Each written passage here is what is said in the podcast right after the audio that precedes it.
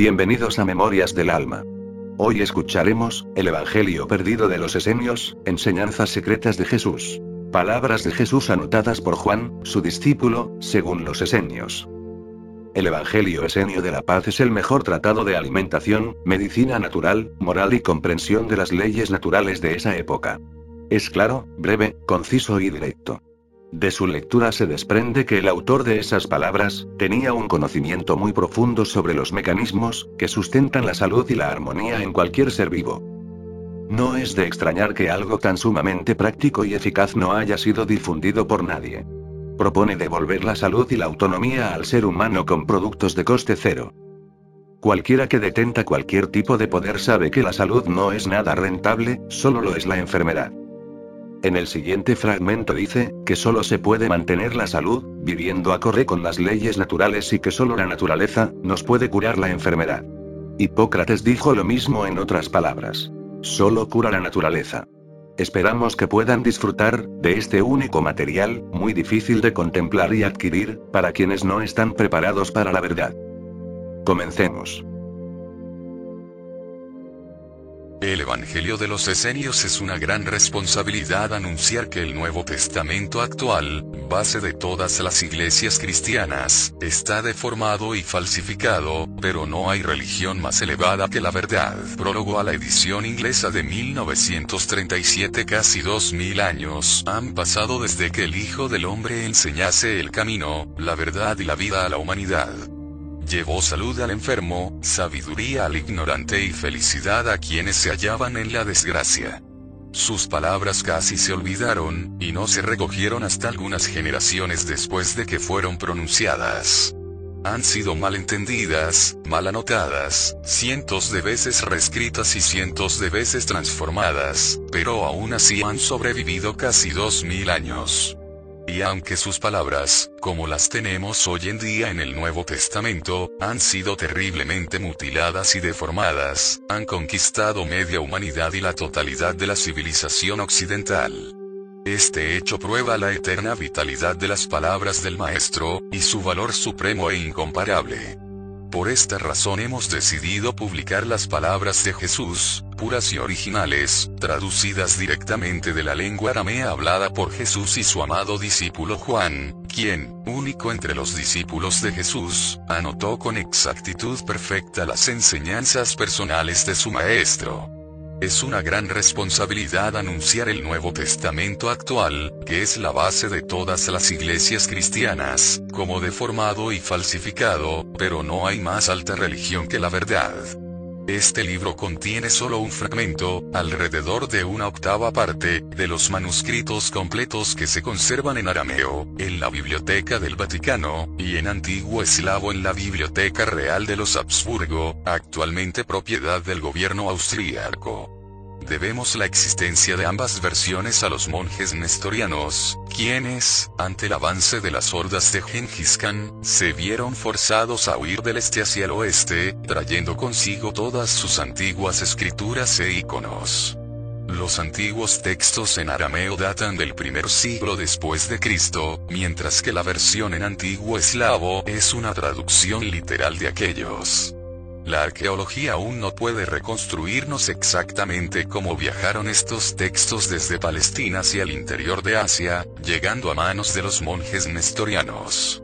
Actualmente está en preparación una edición conteniendo el texto completo con todas las referencias y notas explicativas, arqueológicas, históricas y exegéticas, necesarias. La parte publicada trata los trabajos sanadores de Jesús. Hemos emitido primero esta parte antes que el resto porque es de la que la humanidad sufriente tiene hoy más necesidad. Nada tenemos que añadir a este texto. Habla por sí solo. El lector que estudie las páginas que siguen con concentración, sentirá la vitalidad eterna y la poderosa evidencia de estas verdades profundas que la humanidad necesita hoy más urgentemente que nunca. Y la verdad se demostrará por sí misma. Edmond Ezequiel y Londres, 1937. El Evangelio de la Paz. Y entonces muchos enfermos y tullidos fueron a Jesús, preguntándole, si todo lo sabes, dinos por qué sufrimos estas penosas plagas. ¿Por qué no estamos enteros como los demás hombres? Maestro, cúranos, para que nos hagamos fuertes y no tengamos que vivir por más tiempo en nuestro sufrimiento.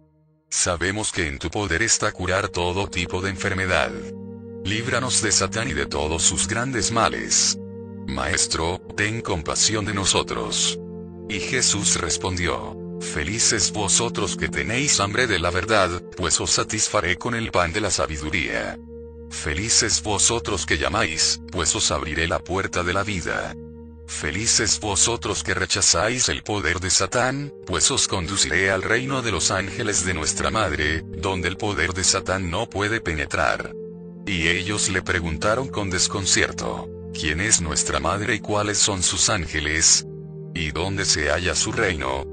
Vuestra Madre está en vosotros, y vosotros en ella. Ella os alumbró y ella os da vida. Fue ella quien dio vuestro cuerpo, y a ella se lo devolveréis de nuevo algún día.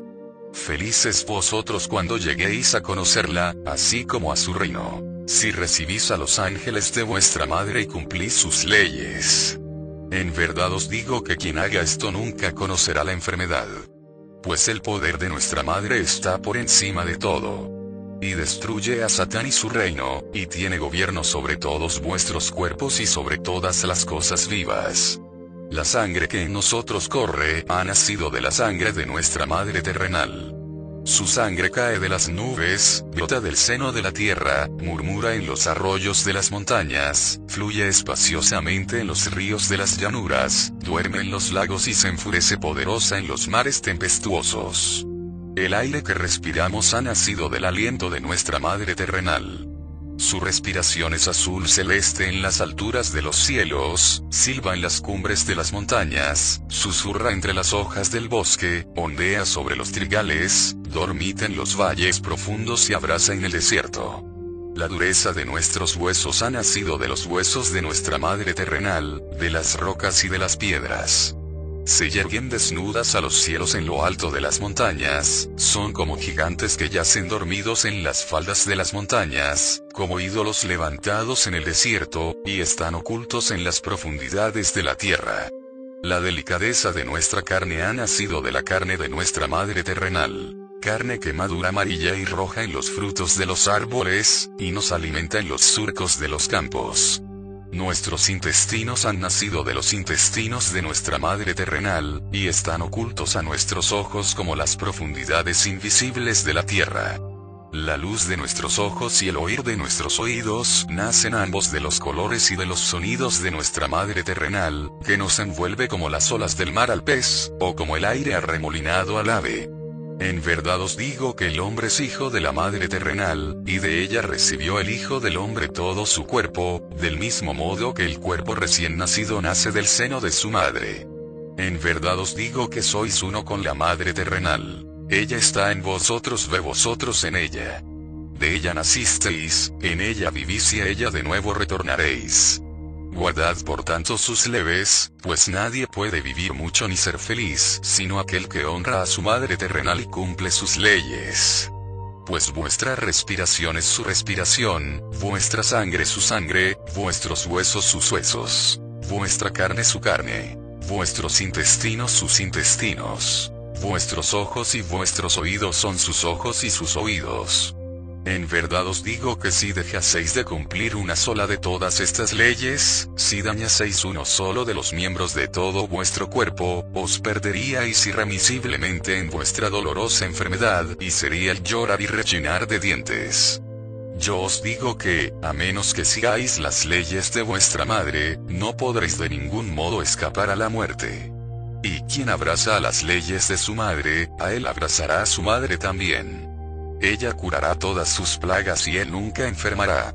Ella le dará larga vida y le protegerá de todo mal. Del fuego, del agua, de la mordedura de las serpientes venenosas. Pues ya que vuestra madre os alumbró, conserva la vida en vosotros. Ella os ha dado su cuerpo, y nadie sino ella os cura. Feliz es quien ama a su madre y yace sosegadamente en su regazo. Porque vuestra madre os ama, incluso cuando le dais la espalda y cuanto más os amará si regresáis de nuevo a ella. En verdad os digo que muy grande es su amor, más grande que la mayor de las montañas, y más profundo que el más hondo de los mares. Y aquellos quienes aman a su madre, ella nunca les abandona. Así como la gallina protege a sus polluelos, como la leona a sus cachorros, como la madre a su recién nacido, así protege la madre terrenal al Hijo del Hombre de todo peligro y de todo mal. Pues en verdad os digo que males y peligros innumerables esperan a los hijos de los hombres. Belcebú, el príncipe de todos los demonios, la fuente de todo mal, acecha en el cuerpo de todos los hijos de los hombres. Él es la muerte, el Señor de toda plaga y, poniéndose una vestimenta agradable, tienta y seduce a los hijos de los hombres. Promete riqueza y poder, y espléndidos palacios, y adornos de oro y plata, y numerosos sirvientes. Promete gloria y renombre, sensualidad y fornicación, borrachera y atracón, vida desenfrenada, holgazanería y ocio. Y tienta a cada cual según aquello por lo que más se inclina su corazón. Y el día en que los hijos de los hombres ya se han vuelto esclavos de todas estas vanidades y abominaciones, entonces Él, en pago de ello, les arrebata todas aquellas cosas que la Madre terrenal tan abundantemente les dio. Les arrebata su respiración, su sangre, sus huesos, su carne, sus intestinos, sus ojos y sus oídos. Y la respiración del Hijo del Hombre se vuelve corta y sofocada, trabajosa y maloliente como la de las bestias inmundas. Y su sangre se vuelve espesa y fétida, como el agua de las ciénagas. Se coagula y ennegrece como la noche de la muerte. Y sus huesos se vuelven duros y nudosos. Se deshacen por dentro y por fuera se resquebrajan, como una piedra cayendo sobre una roca. Y su carne se vuelve grasienta y acuosa se corrompe y se pudre con costras y forúnculos que son una abominación. Y sus intestinos se llenan de inmundicia detestable resumando corrientes en putrefacción, y en ellos habitan numerosos gusanos abominables. Y sus ojos se enturbian, hasta que la noche oscura los envuelve, y sus oídos se tapan, como el silencio de la tumba. Y por último, el Hijo del Hombre perderá la vida pues no guardó las leyes de su madre, sino que sumó un pecado a otro. Por ello le son arrebatados todos los dones de la madre terrenal. La respiración, la sangre, los huesos, la carne, los intestinos, los ojos y los oídos y, por último, la vida con la que coronó su cuerpo la madre terrenal. Pero si el pecador hijo del hombre se arrepiente de sus culpas y las repara, y regresa de nuevo a su madre terrenal, y si cumple las leyes de su madre terrenal y se libera de las garras de Satán resistiendo sus tentaciones, entonces la madre terrenal recibe de nuevo a su hijo pecador con amor y le envía sus ángeles para que le sirvan. En verdad os digo que cuando el Hijo del Hombre resiste al Satán que habita en él y no hace su voluntad, en esa misma hora se hallan ahí los ángeles de la Madre, para servirle con todo su poder y liberarle por entero del poder de Satán pues ningún hombre puede servir a dos señores. Porque o bien sirve a Belcebú y sus demonios o sirve a nuestra Madre terrenal y a sus ángeles. O sirve a la muerte o sirve a la vida. En verdad os digo que felices son aquellos que cumplen las leyes de la vida y no vagan por los caminos de la muerte. Y cuantos le rodeaban escuchaban sus palabras con asombro, pues su palabra tenía poder y enseñaba de manera bien distinta a la de los sacerdotes y escribas. Y aunque el sol ya se había puesto, no se fueron a sus casas. Se sentaron alrededor de Jesús y le preguntaron, Maestro, ¿cuáles son esas leyes de la vida? Quédate con nosotros un rato más y enséñanos querernos escuchar tu enseñanza para que podamos curarnos y volvernos rectos. Y el propio Jesús se sentó en medio de ellos y dijo, En verdad os digo que nadie puede ser feliz, excepto quien cumple la ley. Y los demás respondieron, Todos cumplimos las leyes de Moisés, nuestro legislador, tal como están escritas en las sagradas escrituras. Y Jesús les respondió, no busquéis la ley en vuestras escrituras, pues la ley es la vida, mientras que lo escrito está muerto. En verdad os digo que Moisés no recibió de Dios sus leyes por escrito, sino a través de la palabra viva.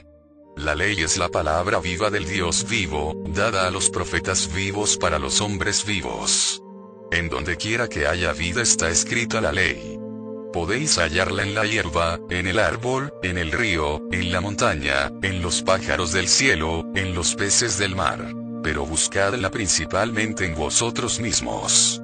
Pues en verdad os digo que todas las cosas vivas se encuentran más cerca de Dios que la escritura que está desprovista de vida.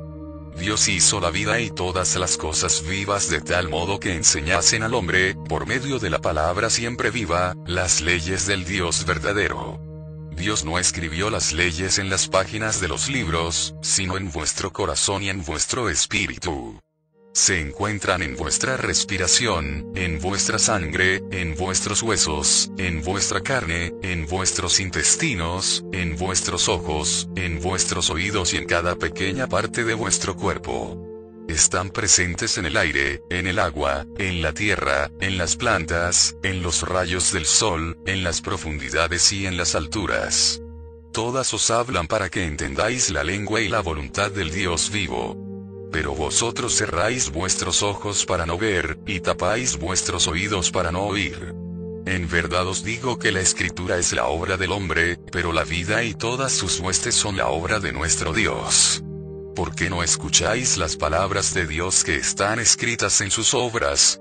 ¿Y por qué estudiáis las escrituras muertas, que son la obra de las manos del hombre? ¿Cómo podemos leer las leyes de Dios en algún lugar, de no ser en las escrituras? Donde se hayan escritas.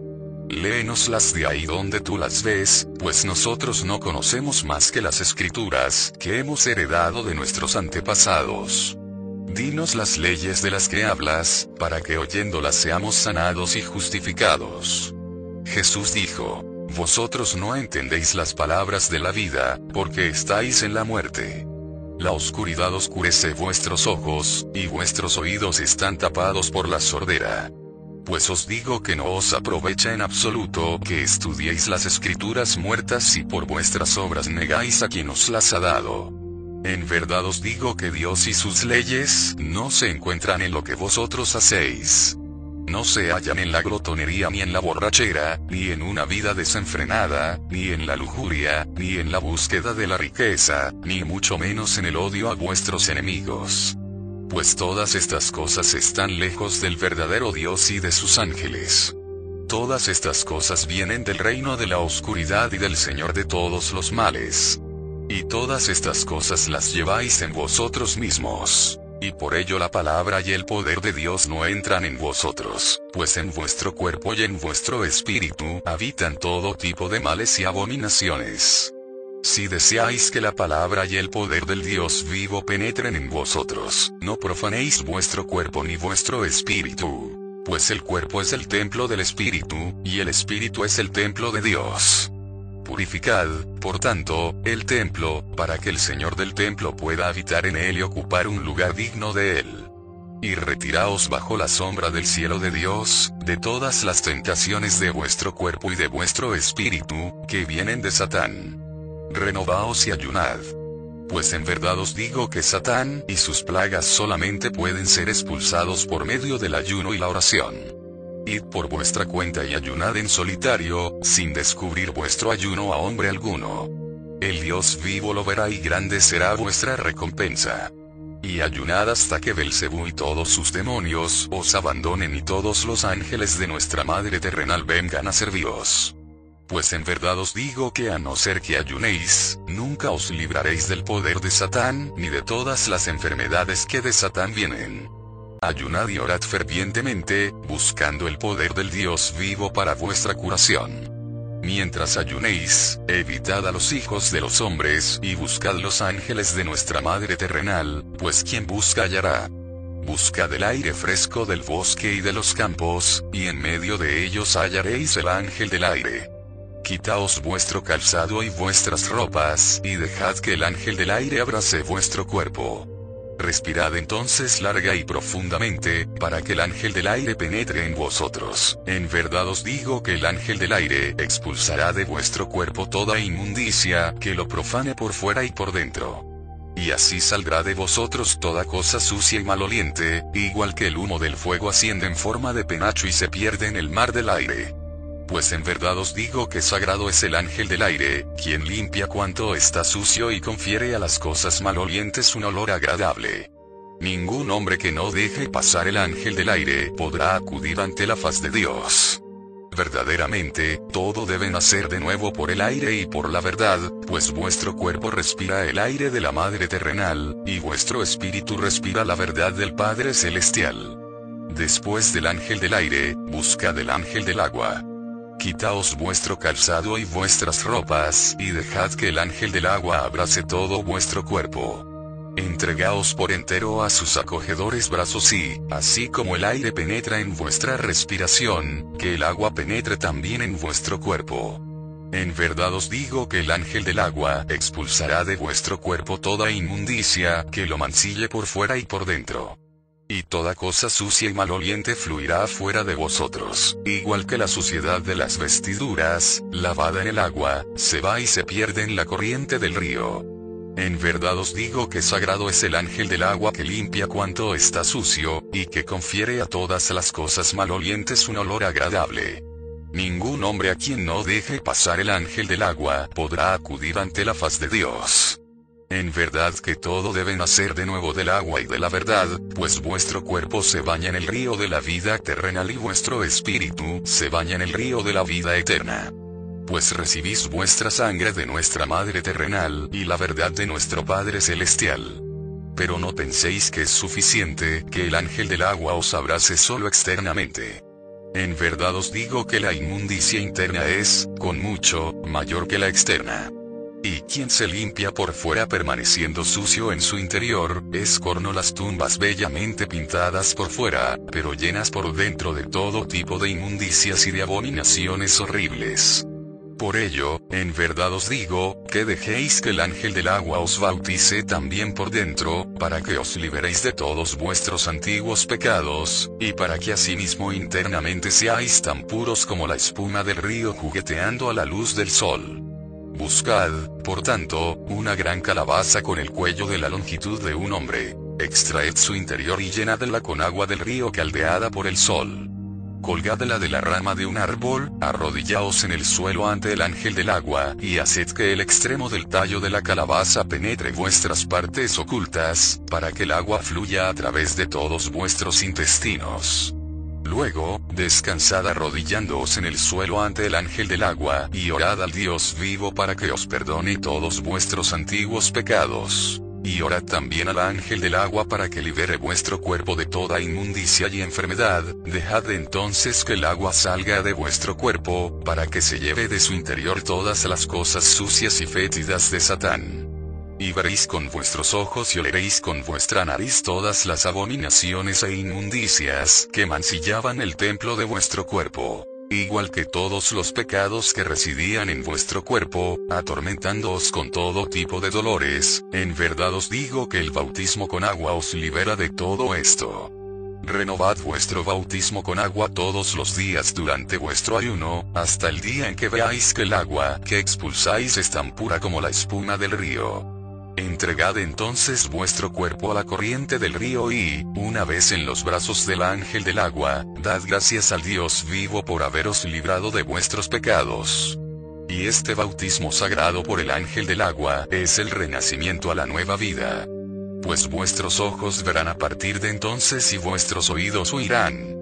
No pequéis más, por tanto, después de vuestro bautismo, para que los ángeles del aire y del agua habiten eternamente en vosotros y os sirvan para siempre. Y si queda después dentro de vosotros alguno de vuestros antiguos pecados e inmundicias, buscad al ángel de la luz del sol. Quitaos vuestro calzado y vuestras ropas, y dejad que el ángel de la luz del sol abrace todo vuestro cuerpo. Respirad entonces larga y profundamente para que el ángel de la luz del sol os penetre. Y el ángel de la luz del sol expulsará de vuestro cuerpo toda cosa fétida y sucia que lo mancille por fuera y por dentro.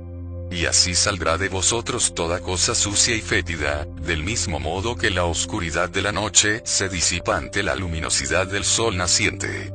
Pues en verdad os digo que sagrado es el ángel de la luz del sol quien limpia toda inmundicia y confiere a lo maloliente un olor agradable. nadie a quien no deje pasar el ángel de la luz del sol podrá acudir ante la faz de Dios. En verdad que todo debe nacer de nuevo del sol y de la verdad, pues vuestro cuerpo se baña en la luz del sol de la Madre terrenal, y vuestro espíritu se baña en la luz del sol de la verdad del Padre celestial. Los ángeles del aire, del agua y de la luz del sol son hermanos les fueron entregados al Hijo del Hombre para que les sirviesen y para que él pudiera ir siempre de uno a otro. Sagrado es, asimismo, su abrazo. Son hijos indivisibles de la Madre terrenal, así que no separéis vosotros aquellos a quienes la tierra y el cielo han unido. Dejad que estos tres ángeles hermanos os envuelvan cada día y habiten en vosotros durante todo vuestro ayuno pues en verdad os digo que el poder de los demonios, todos los pecados e inmundicias, huirán con presteza de aquel cuerpo que sea abrazado por estos tres ángeles. Del mismo modo que los ladrones huyen de una casa abandonada al llegar el dueño de esta, uno por la puerta, otro por la ventana y un tercero por el tejado, cada uno donde se encuentre y por donde puede, asimismo huirán de vuestros cuerpos todos los demonios del mal, todos vuestros antiguos pecados y todas las inmundicias y enfermedades que profanaban el templo de vuestros cuerpos cuando los ángeles de la Madre terrenal entren en vuestros cuerpos, de modo que los señores del templo lo posean nuevamente, entonces huirán con presteza todos los malos olores a través de vuestra respiración y de vuestra piel, y las aguas corrompidas por vuestra boca, y vuestra piel y por vuestras partes ocultas y secretas. Y todas estas cosas las veréis con vuestros propios ojos, las oleréis con vuestra nariz y las tocaréis con vuestras manos. Y cuando todos los pecados e inmundicias hayan abandonado vuestro cuerpo, vuestra sangre se volverá tan pura como la sangre de nuestra Madre terrenal, y como la espuma del río jugueteando a la luz del sol. Y vuestro aliento se volverá tan puro como el aliento de las flores perfumadas. Vuestra carne tan pura como la carne de los frutos que enrojecen sobre las ramas de los árboles la luz de vuestro ojo tan clara y luminosa como el brillo del sol que resplandece en el ciclo azul. Y entonces os servirán todos los ángeles de la Madre terrenal. Y vuestra respiración, vuestra sangre y vuestra carne serán una con la respiración, la sangre y la carne de la Madre terrenal, para que vuestro espíritu se haga también uno con el espíritu del Padre celestial. Pues en verdad nadie puede llegar al Padre celestial, sino a través de la Madre terrenal. Del mismo modo que un niño recién nacido no puede entender la enseñanza de su padre mientras su madre no te haya primero amamantado, bañado, cuidado, dormido y alimentado. Mientras el niño es pequeño, su lugar está junto a su madre y a ella debe obedecer. Cuando el niño ya ha crecido, su padre le lleva a trabajar al campo a su lado, y el niño regresa junto a su madre solamente cuando llega la hora de la comida y de la cena. Y entonces el padre le enseña para que se adiestre en los trabajos de su padre. Y cuando el padre ve que su hijo entiende su enseñanza y hace bien su trabajo, le da todas las posesiones para que éstas pertenezcan a su amado hijo y para que éste continúe la obra de su padre. En verdad os digo que feliz es el hijo que acepta el consejo de su madre y lo sigue. Y cien veces más feliz es el hijo que acepta y sigue también el consejo de su padre, pues ya se os dijo, honra a tu padre y a tu madre. Pero yo os digo, hijos del hombre, honrad a vuestra madre terrenal y guardad todas sus leyes, para que sean largos vuestros días en esta tierra, y honrad a vuestro Padre celestial, para que sea vuestra en los cielos la vida eterna pues el Padre Celestial es un centenar de veces más grande que todos los padres por sangre y descendencia. Y mayor es la Madre terrenal que todas las madres por el cuerpo. Y más querido es el Hijo del Hombre a los ojos de su Padre Celestial y de su Madre terrenal que lo son los niños a los ojos de sus padres por sangre y por descendencia y de sus madres por el cuerpo. Y más sabias son la palabra y la ley de vuestro Padre Celestial y de vuestra Madre terrenal que las palabras y la voluntad de todos los padres por sangre y por descendencia, y de todas las madres por el cuerpo. Y también de más valor es la herencia de vuestro Padre Celestial y de vuestra Madre terrenal, el reino eterno de la vida eterna y celestial, que todas las herencias de vuestros padres por sangre y por descendencia, y de vuestras madres por el cuerpo y vuestros verdaderos hermanos son todos aquellos que hacen la voluntad de vuestro Padre Celestial y de vuestra Madre Terrenal, y no vuestros hermanos de sangre. En verdad os digo que vuestros verdaderos hermanos en la voluntad del Padre Celestial y de la Madre Terrenal os amarán un millar de veces más que vuestros hermanos de sangre. Pues desde los días de Caín y Abel, cuando los hermanos de sangre transgredieron la voluntad de Dios, no existe una verdadera fraternidad por la sangre, y los hermanos actúan entre sí como extraños. Por ello os digo, amad a vuestros verdaderos hermanos en la voluntad de Dios un millar de veces más que a vuestros hermanos de sangre. Pues vuestro Padre Celestial es amor. Pues vuestra Madre Terrenal es amor pues el Hijo del Hombre es amor. Por el amor el Padre Celestial y la Madre Terrenal y el Hijo del Hombre se hacen uno. Pues el Espíritu del Hijo del Hombre fue creado del Espíritu del Padre Celestial, y su cuerpo del cuerpo de la Madre Terrenal. Haceos, por tanto, perfectos como perfectos son el Espíritu de vuestro Padre Celestial y el cuerpo de vuestra Madre Terrenal. Y amad así a vuestro Padre Celestial, igual que Él ama vuestro Espíritu y amad así a vuestra madre terrenal, igual que ella ama vuestro cuerpo. Y amad así a vuestros verdaderos hermanos, igual que vuestro Padre Celestial y vuestra Madre Terrenal les aman. Y entonces os dará vuestro Padre Celestial su Santo Espíritu, y vuestra Madre Terrenal os dará su cuerpo santo. Y entonces los hijos de los hombres se darán amor unos a otros como verdaderos hermanos, el amor que recibieron de su Padre Celestial y de su Madre Terrenal. Y todos se convertirán en consoladores unos de otros. Y desaparecerá entonces de la tierra todo mal y toda tristeza, y habrá amor y alegría sobre la tierra. Y será entonces la tierra como los cielos, y vendrá el reino de Dios, y entonces vendrá el Hijo del Hombre en toda su gloria, para heredar el reino de Dios. Y entonces los hijos de los hombres dividirán su divina herencia, el reino de Dios. Pues los hijos del hombre viven en el Padre Celestial y en la Madre Terrenal, y el Padre Celestial y la Madre Terrenal viven en ellos. Y entonces con el reino de Dios llegará el fin de los tiempos, pues el amor del Padre Celestial da vida eterna a todo lo que está en el reino de Dios. Pues el amor es eterno. El amor es más fuerte que la muerte. Aunque yo hable con las lenguas de los hombres y de los ángeles, si no tengo amor, mis palabras son como el sonido del latón o como el tintineo de un platillo. Aunque diga lo que ha de venir y conozca todos los secretos y toda la sabiduría. Y aunque tenga una fe tan fuerte como la tormenta que mueve las montañas de su sitio, si no tengo amor no soy nada. Y aunque dé todos mis bienes para alimentar al pobre y le ofrezca todo el fuego que he recibido de mi Padre, si no tengo amor no hallaré en ello provecho alguno, el amor es paciente y el amor es amable, el amor no es envidioso, no hace el mal, no conoce el orgullo, no es rudo ni egoísta. Es ecuánime, no cree en la malicia no se regocija en la injusticia, sino que se deleita en la justicia.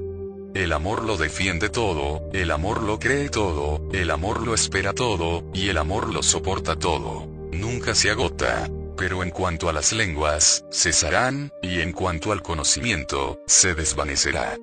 Pues poseemos en parte la verdad y en parte el error, mas cuando venga la plenitud de la perfección, lo parcial será aniquilado. Cuando el hombre era niño hablaba como un niño, entendía como un niño, pensaba como un niño. Pero cuando se hizo hombre abandonó las cosas de los niños. Porque nosotros vemos ahora a través de un cristal y a través de dichos oscuros. Ahora conocemos parcialmente, mas cuando hayamos acudido ante el rostro de Dios, ya no conoceremos en parte, pues nosotros mismos seremos enseñados por Él. Y ahora nos quedan tres cosas la fe, la esperanza y el amor, pero la más grande de ellas es el amor.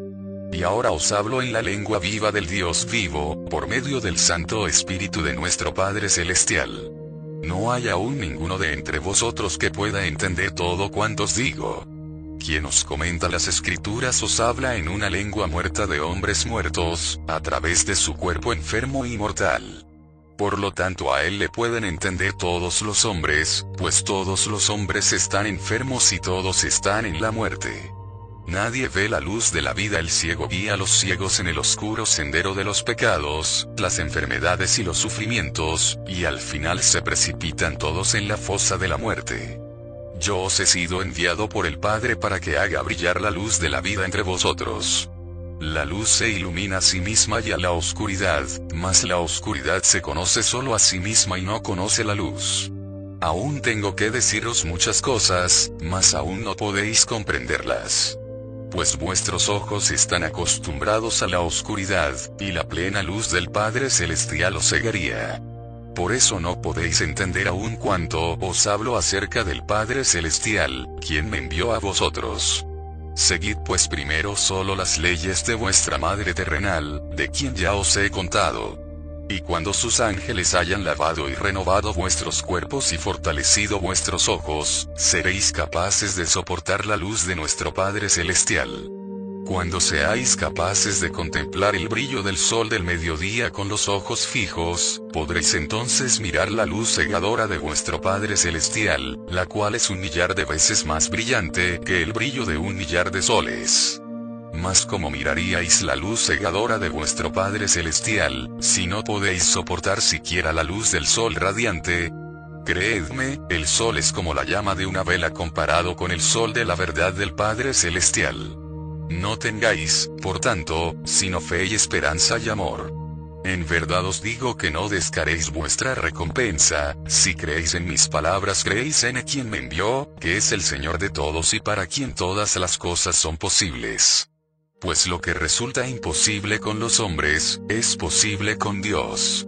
Si creéis en los ángeles de la Madre terrenal y cumplís sus leyes, vuestra fe os sostendrá y nunca conoceréis la enfermedad.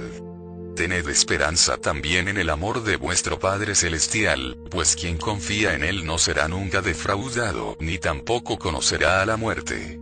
Amaos los unos a los otros, pues Dios es amor, y así sabrán los ángeles que vais por sus caminos, y entonces acudirán todos los ángeles ante vuestro rostro y os servirán. Y Satán partirá de vuestro cuerpo con todos sus pecados, enfermedades e inmundicias. Id, renunciad a vuestros pecados. Arrepentíos vosotros mismos. Y bautizaos vosotros mismos. Para que nazcáis de nuevo y no pequéis más. Entonces Jesús se levantó. Pero todos los demás permanecieron sentados, pues cada hombre sentía el poder de sus palabras. Y entonces apareció la luna llena entre las nubes desgarradas, y envolvió a Jesús en su resplandor. De su cabello ascendían destellos, y permaneció erguido entre ellos en la luz de la luna, como si flotase en el aire. Y nadie se movió, ni tampoco se oyó la voz de nadie. Y nadie supo cuánto tiempo había pasado, pues el tiempo parecía parado. Entonces Jesús tendió sus manos hacia ellos y dijo, La paz sea con vosotros. Y de este modo, partió como la brisa que mece las hojas de los árboles. Y aún durante un buen rato permaneció la compañía sentada sin moverse, y luego fueron saliendo del silencio, uno tras otro, como tras un largo sueño pero nadie deseaba irse, como si las palabras de quien les había dejado aún sonasen en sus oídos. Y permanecieron sentados como si escuchasen alguna música maravillosa. Pero al fin uno dijo, como si estuviera algo atemorizado, qué bien se está aquí. Otro dijo, ojalá esta noche no acabara nunca. Y otros, ojalá pudiera estar entre nosotros para siempre. De verdad que es el mensajero de Dios, pues puso la esperanza en nuestros corazones. Y nadie deseaba irse a su casa, diciendo, yo no voy a casa, donde todo es oscuro y triste. Porque hemos de ir a casa donde nadie nos quiere, y de este modo hablaron, pues casi todos ellos eran pobres, cojos, ciegos, lisiados, vagabundos, gente sin hogar despreciadas en su desdicha, que solo habían nacido para ser motivo de lástima en las casas donde durante apenas unos días encontrasen refugio incluso algunos que tenían tanto casa como familia dijeron. También nosotros nos quedaremos con vosotros pues todos sentían que las palabras de quien se había ido unían a la pequeña compañía con hilos invisibles. Y todos sentían que habían nacido de nuevo. Veían ante sí un mundo luminoso, incluso cuando la luna se ocultó en las nubes. Y en los corazones de todos se abrieron flores maravillosas, de una belleza maravillosa, las flores de la alegría. Y cuando los brillantes rayos del sol aparecieron sobre el horizonte, todos sintieron que aquel era el sol del reino de Dios que venía. Y con semblantes alegres se adelantaron a encontrar a los ángeles de Dios. Y muchos sucios y enfermos siguieron las palabras de Jesús y buscaron las orillas de las corrientes murmurantes. Se descalzaron y desvistieron, ayunaron y entregaron sus cuerpos a los ángeles del aire, del agua y de la luz del sol. Y los ángeles de la Madre terrenal les abrazaron y poseyeron sus cuerpos por dentro y por fuera. Y todos ellos vieron como todos los males, pecados e inmundicias les abandonaban rápidamente. Y el aliento de algunos se volvió tan fétido como el olor que sueltan los intestinos, y a algunos les fluían babas y de sus partes internas surgió un vómito maloliente y sucio. Todas estas inmundicias salieron por sus bocas en algunos por la nariz, y en otros por los ojos y los oídos. Y a muchos les vino por todo su cuerpo un sudor apestoso y abominable por toda su piel. Y en muchos de sus miembros se abrieron forúnculos grandes y calientes, de los que salían inmundicias malolientes, y de sus cuerpos fluía orina en abundancia. Y en muchos su orina no estaba sino seca, y se volvía tan espesa como la miel de las abejas. La de los otros era casi roja y dura casi como la arena de los ríos.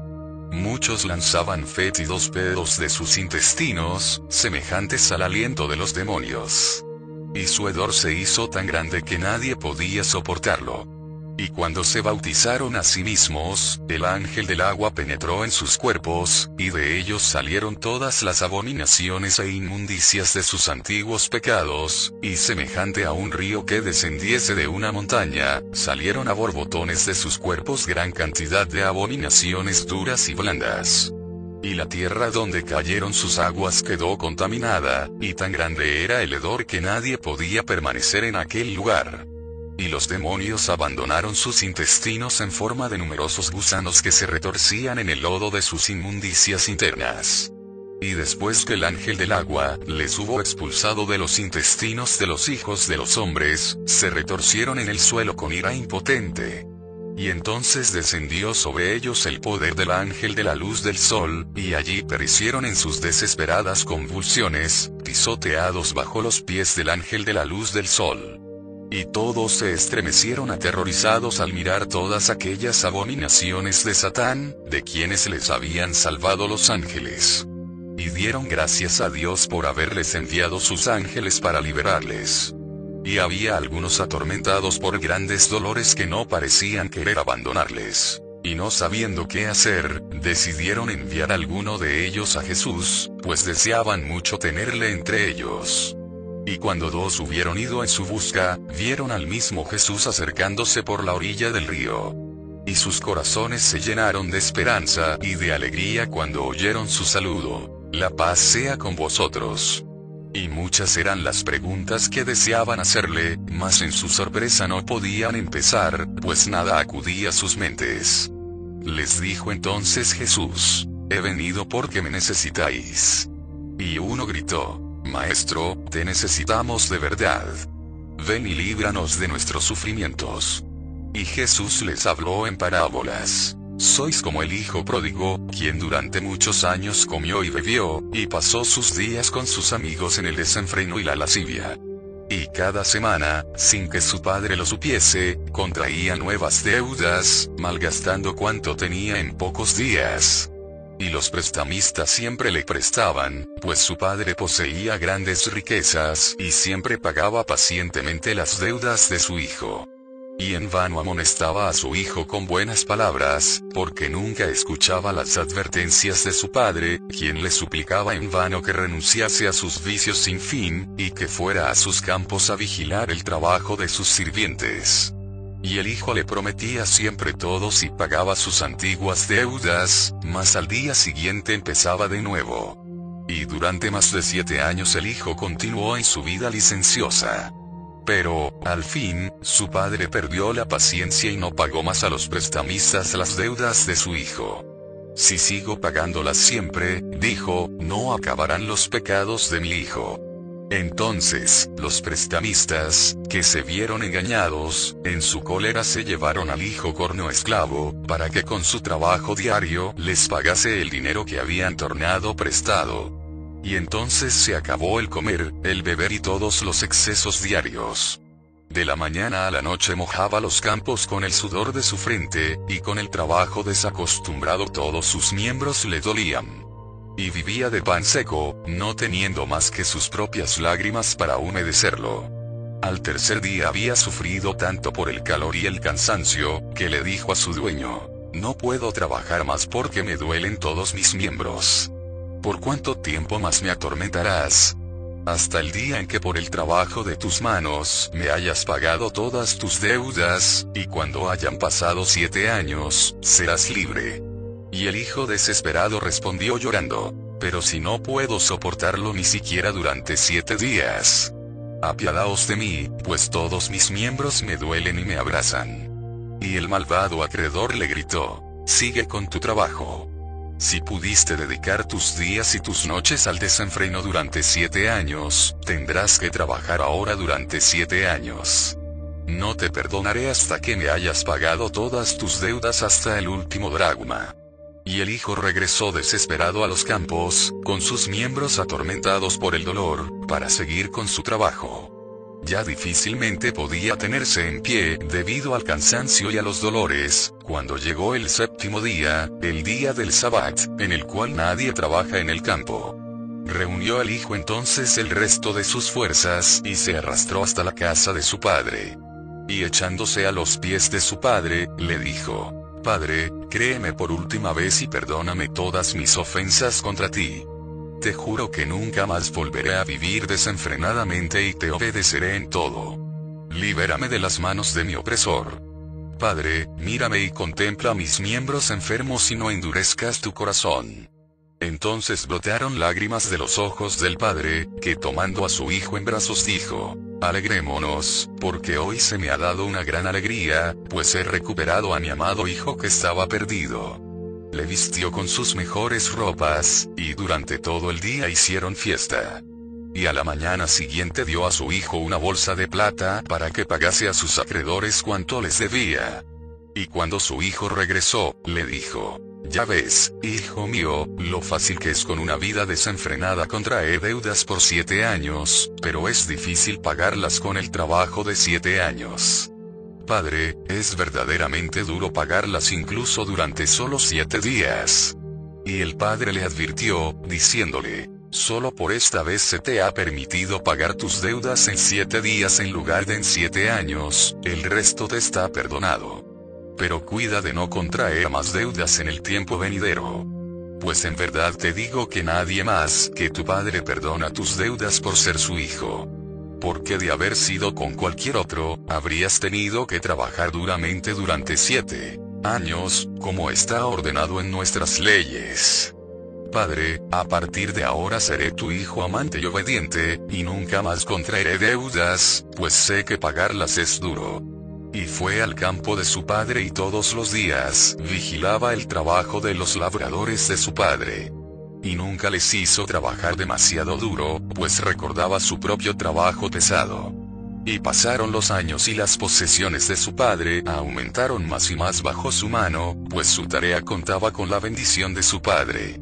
Y lentamente devolvió a su padre diez veces más de cuanto había derrochado durante aquellos siete años. Y cuando el padre vio que el hijo trataba bien a sus sirvientes y todas sus posesiones, le dijo, Hijo mío, veo que mis posesiones están en buenas manos. Te doy todo mi ganado, mi casa, mis tierras y mis tesoros. Que todo esto sea tu herencia. Continúa aumentándola para que goce en ti. Y cuando el hijo hubo recibido la herencia de su padre, perdonó las deudas a todos sus deudores que no podían pagarle pues no olvidó que su deuda había sido también perdonada cuando no podía pagarla. Y Dios le bendijo con una vida larga, con muchos hijos y con muchas riquezas, pues era amable con todos sus sirvientes y con todo su ganado. Jesús se volvió entonces al pueblo enfermo y dijo, Os hablo en parábolas para que entendáis mejor la palabra de Dios. Los siete años de comer y beber y de vida desenfrenada son los pecados del pasado. El malvado acreedor es Satán. Las deudas son las enfermedades. El trabajo duro son los dolores. El hijo pródigo sois vosotros mismos. El pago de las deudas es la expulsión de vosotros de los demonios y de las enfermedades y la curación de vuestro cuerpo. La bolsa de plata recibida del Padre es el poder libertador de los ángeles. El Padre es Dios. Las posesiones del Padre son el cielo y la tierra. Los sirvientes del Padre son los ángeles. El campo del Padre es el mundo, que se convierte en el reino de los cielos, si los hijos de hombre trabajan en él junto a los ángeles del Padre Celestial. Pues yo os digo que es mejor que el hijo obedezca a su padre y vigile a los sirvientes de su padre en el campo, a que se convierta en deudor del malvado acreedor, y fatigarse y sudar en la servidumbre para restituir todas sus deudas. De igual modo, es mejor que los hijos del hombre obedezcan también las leyes de su Padre Celestial y que trabajen con sus ángeles en su reino, a convertirse en deudores de Satán, el Señor de la muerte, de todos los pecados y todas las enfermedades, a sufrir con dolores y sudor hasta haber reparado todos sus pecados. En verdad os digo, que grandes y muchos son vuestros pecados. Durante muchos años habéis cedido a las tentaciones de Satán. Habéis sido glotones, bebedores y putaneros, y vuestras antiguas deudas se han multiplicado. Y ahora debéis repararlas, y el pago es duro y difícil. No os impacientéis por tanto ya al tercer día, como el Hijo pródigo, sino esperad pacientemente al séptimo día, que está santificado por Dios, y entonces acudid con corazón humilde y obediente ante el rostro de vuestro Padre Celestial para que os perdone vuestros pecados y todas vuestras antiguas deudas. En verdad os digo que vuestro Padre Celestial os ama infinitamente, pues también Él os permite pagar en siete días las deudas de siete años.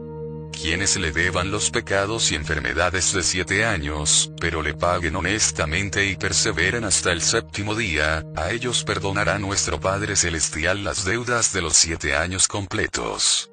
¿Y si hemos pecado durante siete veces siete años? Preguntó un hombre enfermo que sufría horriblemente.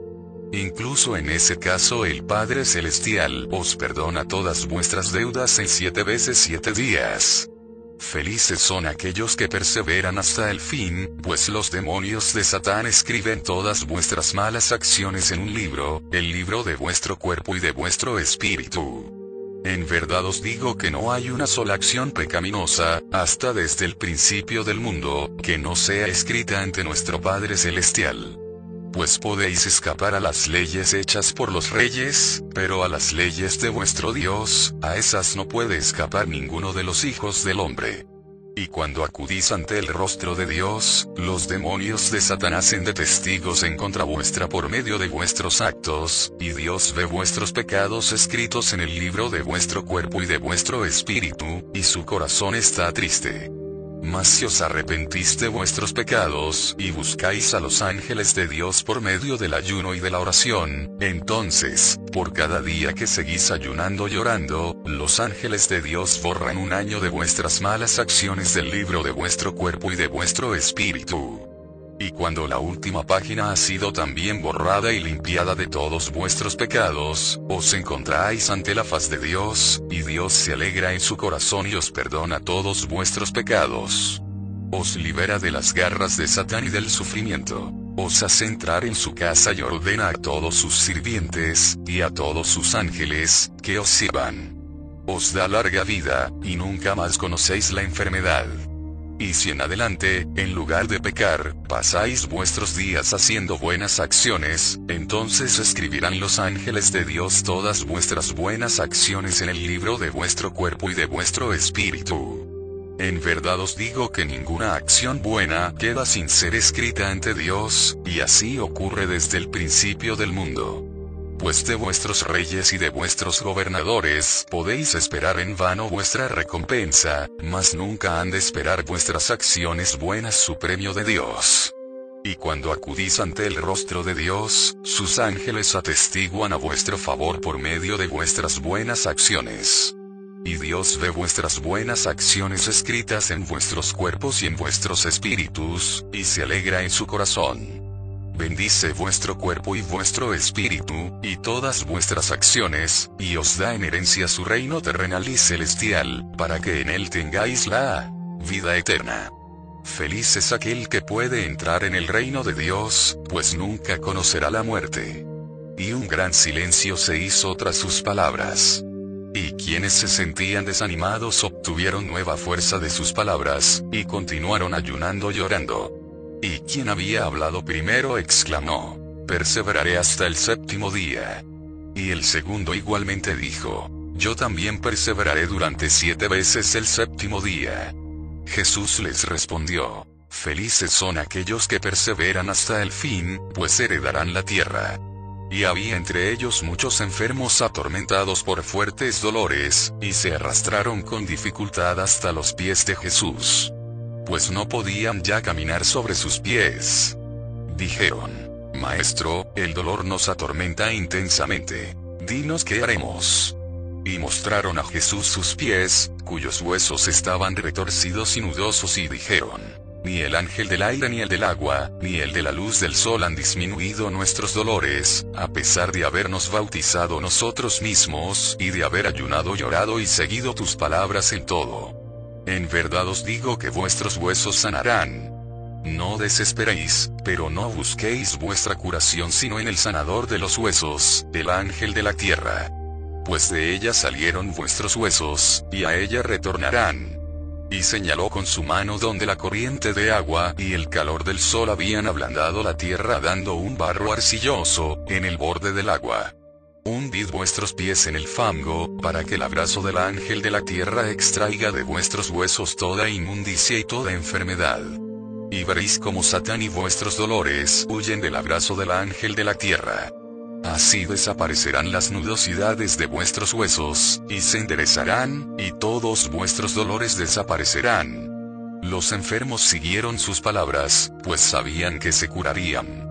Y había también otros enfermos que sufrían mucho con sus dolores, a pesar de lo cual persistían en su ayuno. Y sus fuerzas se agotaban, y un calor extremo les atormentaba.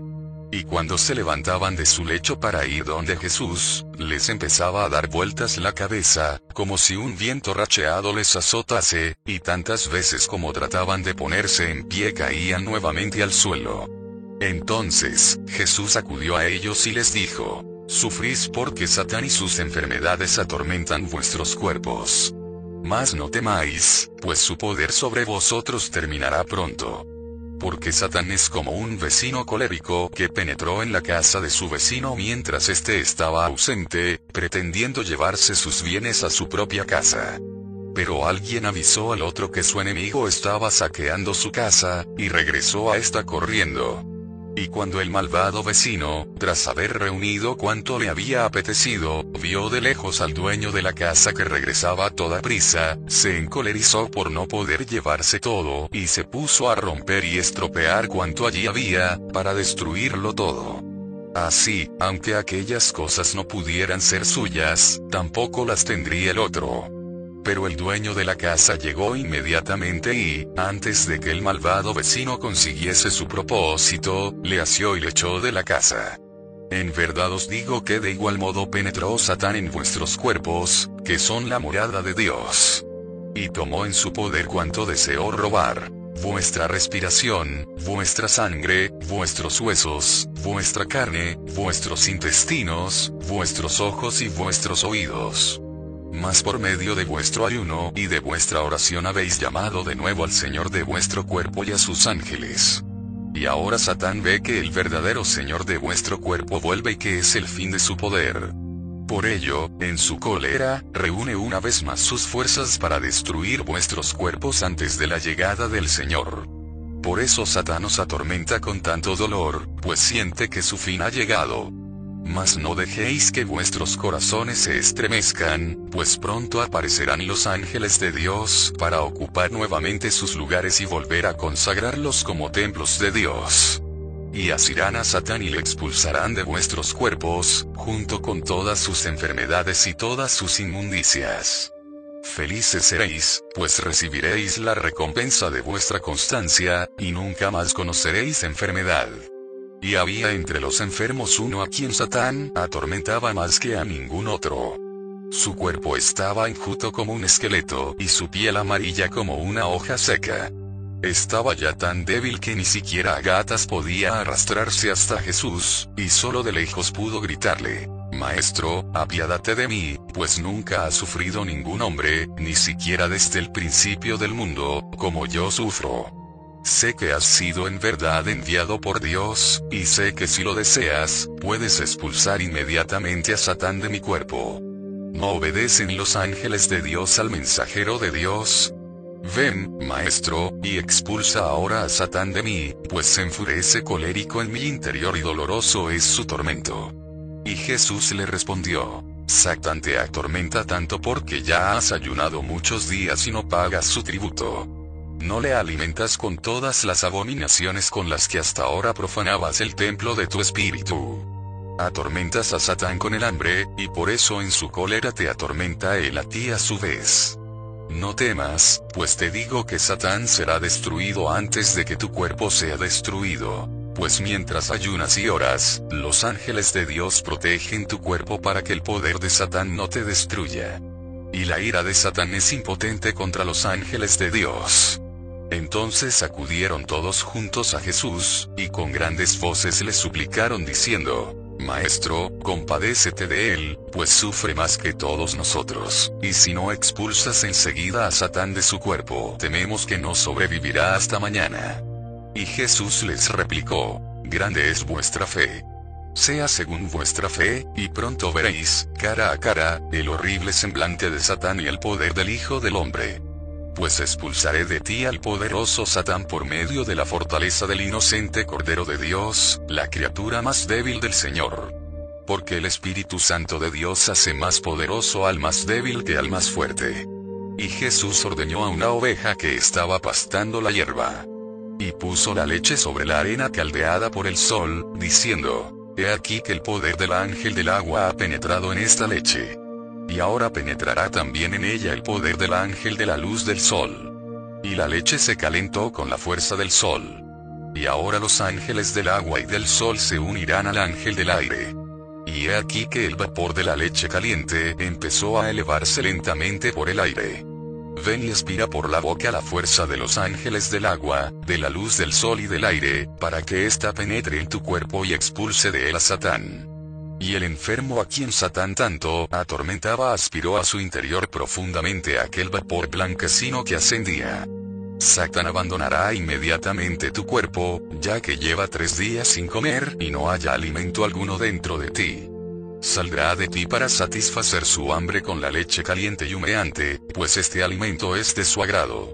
Olerá su aroma y no será capaz de resistir el hambre que lleva atormentándole desde hace tres días pero el Hijo del Hombre destruirá su cuerpo para que no atormente a nadie más.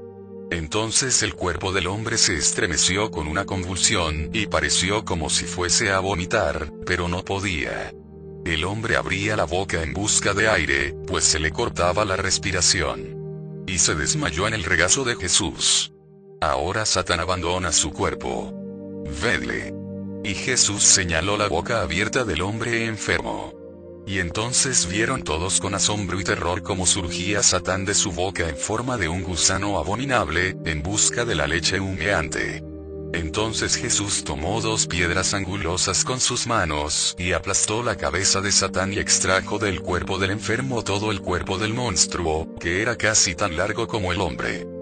Una vez que hubo salido aquel abominable gusano de la garganta del enfermo, éste recuperó de inmediato el aliento, y entonces cesaron todos sus dolores. Y los demás miraban con terror el abominable cuerpo de Satán. Mira qué bestia abominable has llevado y alimentado en tu propio cuerpo durante tantos años. La he expulsado de ti y matado para que nunca más te atormente. Da gracias a Dios por haberte liberado sus ángeles, y no peques más, no vaya a retornar otra vez Satán a tu cuerpo. Que tu cuerpo sea en adelante un templo dedicado a tu Dios. Y todos permanecían asombrados por sus palabras y su poder. Y dijeron, Maestro, verdaderamente eres el mensajero de Dios, y conoces todos los secretos.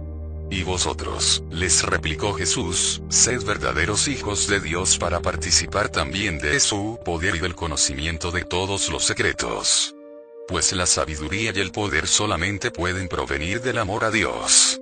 Amad, pues, a vuestro Padre Celestial y a vuestra Madre Terrenal con todo vuestro corazón y con todo vuestro espíritu. Y servidles para que sus ángeles os sirvan también a vosotros. Sacrificad todos vuestros actos a Dios, y no alimentéis a Satán, pues la retribución del pecado es la muerte.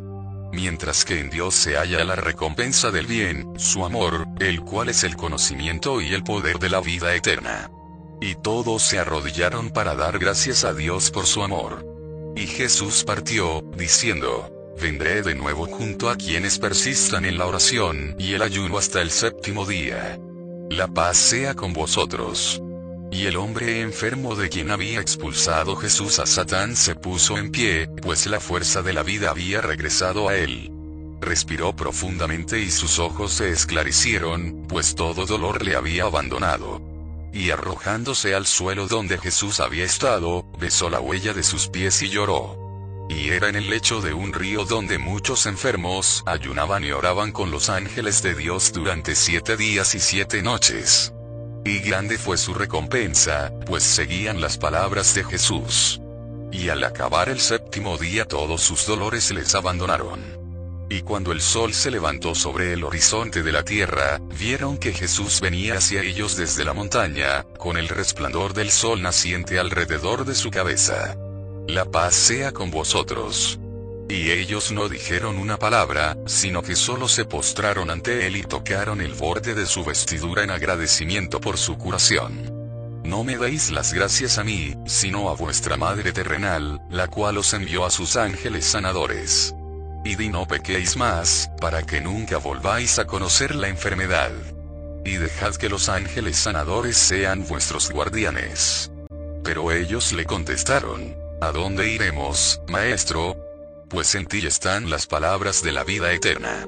Dinos cuáles son los pecados que debemos evitar, para que nunca más conozcamos la enfermedad.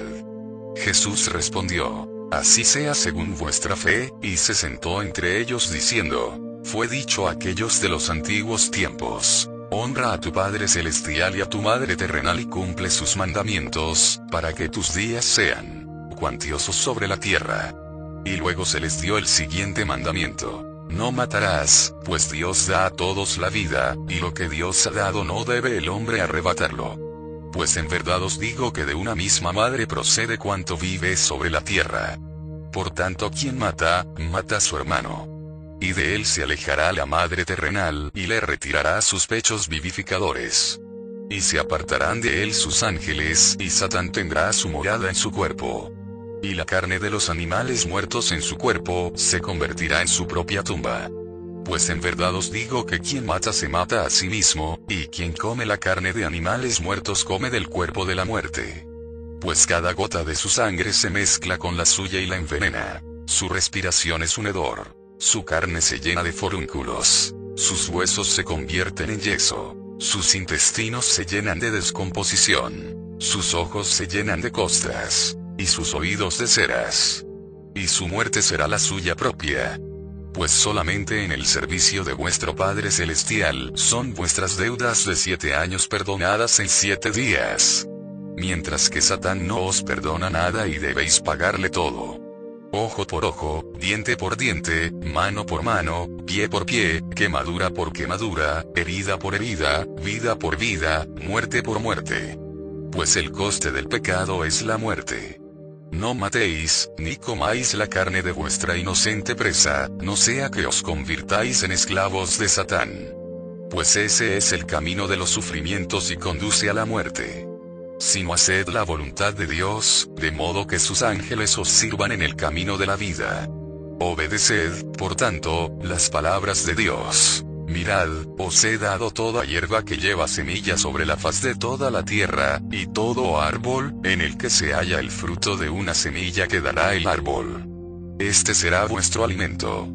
y a todo animal de la tierra, y a toda ave del cielo, y a todo lo que se arrastra sobre la tierra, donde se halla el aliento de la vida, doy toda hierba verde como alimento.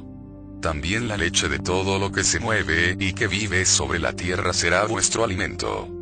Al igual que a ellos les he dado toda hierba verde, así os doy a vosotros su leche. Pero no comeréis la carne, ni la sangre que la aviva. Y en verdad demandaré vuestra sangre que brota con fuerza, y vuestra sangre en la que se halla vuestra alma. Demandaré todos los animales asesinados y las almas de todos los hombres asesinados. Pues yo el Señor tu Dios soy un Dios fuerte y celoso, castigando la iniquidad de los padres sobre sus hijos hasta la tercera y cuarta generación de aquellos quienes me odian, y mostrando misericordia hacia los millares de aquellos que me aman y cumplen mis mandamientos. Ama al Señor tu Dios con todo corazón, con toda tu alma y con todas tus fuerzas. Este es el primer y más grande mandamiento. Y el segundo es según este. Ama a tu prójimo como a ti mismo. No hay mandamiento más grande que estos. Y tras estas palabras todos permanecieron en silencio, excepto uno que voceó. ¿Qué debo hacer, maestro, si veo que una bestia salvaje ataca a mi hermano en el bosque? ¿Debo dejar perecer a mi hermano o matar a la bestia salvaje? ¿No transgrediría si la ley?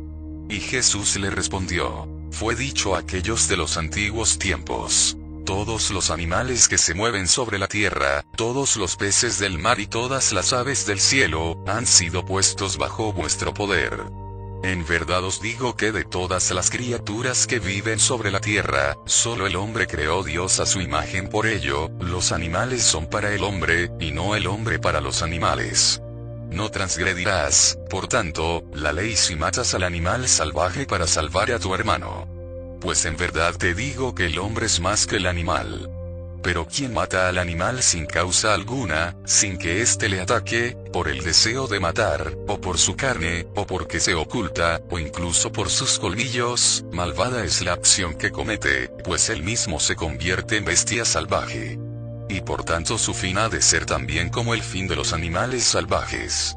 Y otro dijo entonces, Moisés, el más grande de Israel, consintió a nuestros antepasados comer la carne de animales limpios, y solo prohibió la carne de los animales impuros. ¿Por qué, entonces, nos prohíbes la carne de todos los animales? ¿Qué ley viene de Dios, la de Moisés o la tuya? Y Jesús respondió, Dios dio, a través de Moisés, diez mandamientos a vuestros antepasados. Estos mandamientos son duros, dijeron vuestros antepasados y no pudieron cumplirlos. Cuando Moisés vio esto, tuvo compasión de sus gentes y no quiso que se perdiesen. Y les dio entonces diez veces diez mandamientos, menos duros, para que los siguiesen.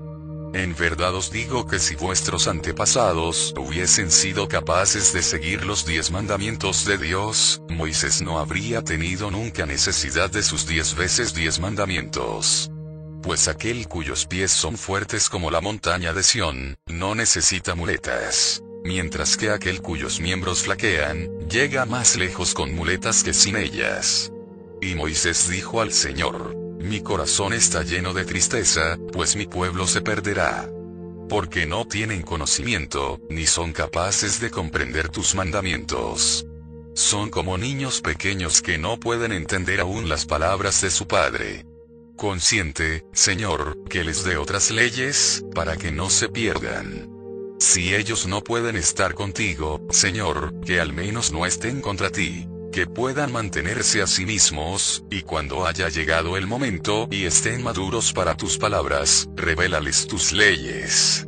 Por eso rompió Moisés las dos tablas de piedra, donde estaban escritos los diez mandamientos, y les dio en su lugar diez veces diez. Y de estas diez veces diez, los escribas y los fariseos han hecho cien veces diez mandamientos y han puesto insoportables cargas sobre vuestros hombros, que ni ellos mismos sobrellevan. Pues cuanto más cercanos a Dios están los mandamientos, menos necesitamos, y cuanto más lejanos se hallan de Dios, más necesitamos entonces. Por eso innumerables son las leves de los fariseos y de los escribas, siete las leyes del Hijo del Hombre, tres las de los ángeles, y una la de Dios. Por eso yo solamente os enseño las leyes que podéis comprender, para que os convirtáis en hombres y sigáis las siete leyes del Hijo del Hombre. Entonces os revelarán también los ángeles sus leyes, para que el Espíritu Santo de Dios descienda sobre vosotros y os guíe hacia su ley. Y todos estaban asombrados de su sabiduría, y le pedían, continúa, maestro, y enséñanos todas las leyes que podemos recibir. Y Jesús continuó, Dios ordenó a vuestros antepasados, no matarás. Pero su corazón estaba endurecido y mataron. Entonces, Moisés deseó que por lo menos no matasen hombres, y les permitió matar a los animales. Y entonces el corazón de vuestros antepasados se endureció más aún, y mataron a hombres y animales por igual. Mas yo os digo, no matéis ni a hombres ni a animales, ni siquiera el alimento que llevéis a vuestra boca. Pues si coméis alimento vivo, él mismo os vivificará. Pero si matáis vuestro alimento, la comida muerta os matará también. Pues la vida viene solo de la vida, y de la muerte viene siempre la muerte. Porque todo cuanto mata vuestros alimentos, mata también a vuestros cuerpos. Y todo cuanto mata vuestros cuerpos también mata vuestras almas y vuestros cuerpos se convierten en lo que son vuestros alimentos, igual que vuestros espíritus se convierten en lo que son vuestros pensamientos. Por tanto, no comáis nada que el fuego, el hielo o el agua haya destruido. Pues los alimentos quemados, helados o descompuestos quemarán, helarán y corromperán también vuestro cuerpo. No seáis corno el loco agricultor que sembró en su campo semillas cocinadas, heladas y descompuestas y llegó el otoño y sus campos no dieron nada. Y grande fue su aflicción. Sino ser como aquel agricultor que sembró en su campo semilla viva, y cuyo campo dio espigas vivas de trigo, pagándole el céntuplo por las semillas que plantó.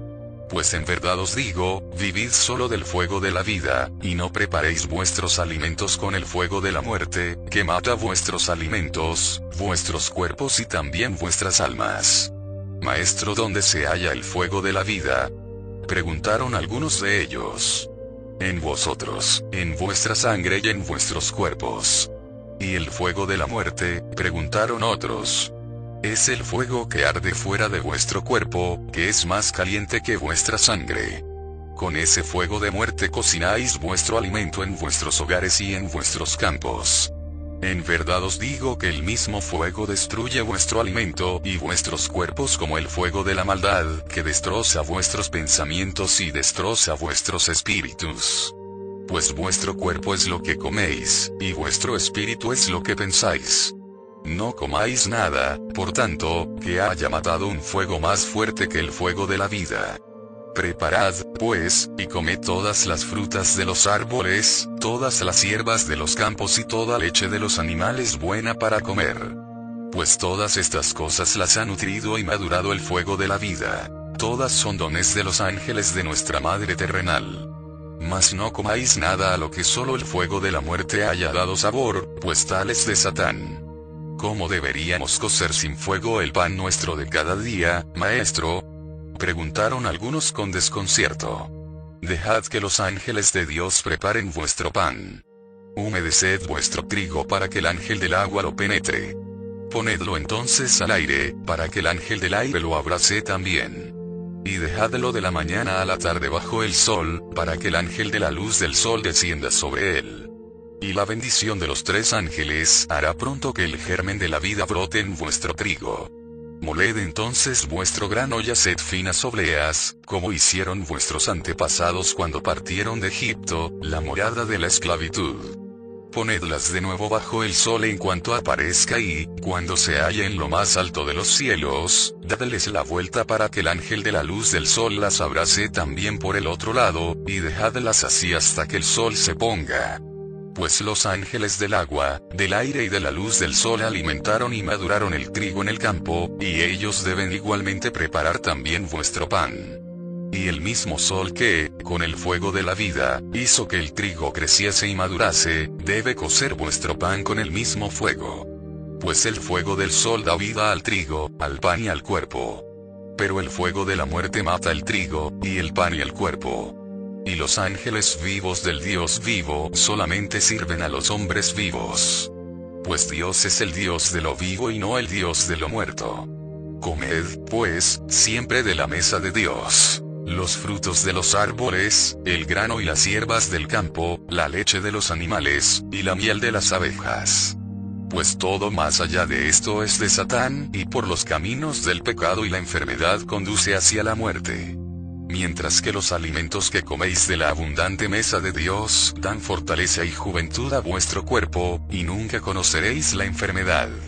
Pues la mesa de Dios alimentó a Matusalén, el viejo, y en verdad os digo que si vivís igual como él vivió, también el Dios de lo vivo os dará una larga vida sobre la tierra como la suya pues en verdad os digo que el Dios de lo vivo es más rico que todos los ricos de la tierra, y su abundante mesa es más rica que la más rica de las mesas de festín de todos los ricos de la tierra.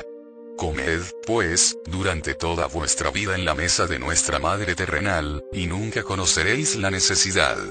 Y cuando comáis en su mesa, comedlo todo tal como se halla en la mesa de la Madre terrenal no cocinéis ni mezcléis todas las cosas unas con otras, o vuestros intestinos se convertirán en ciénagas humeantes.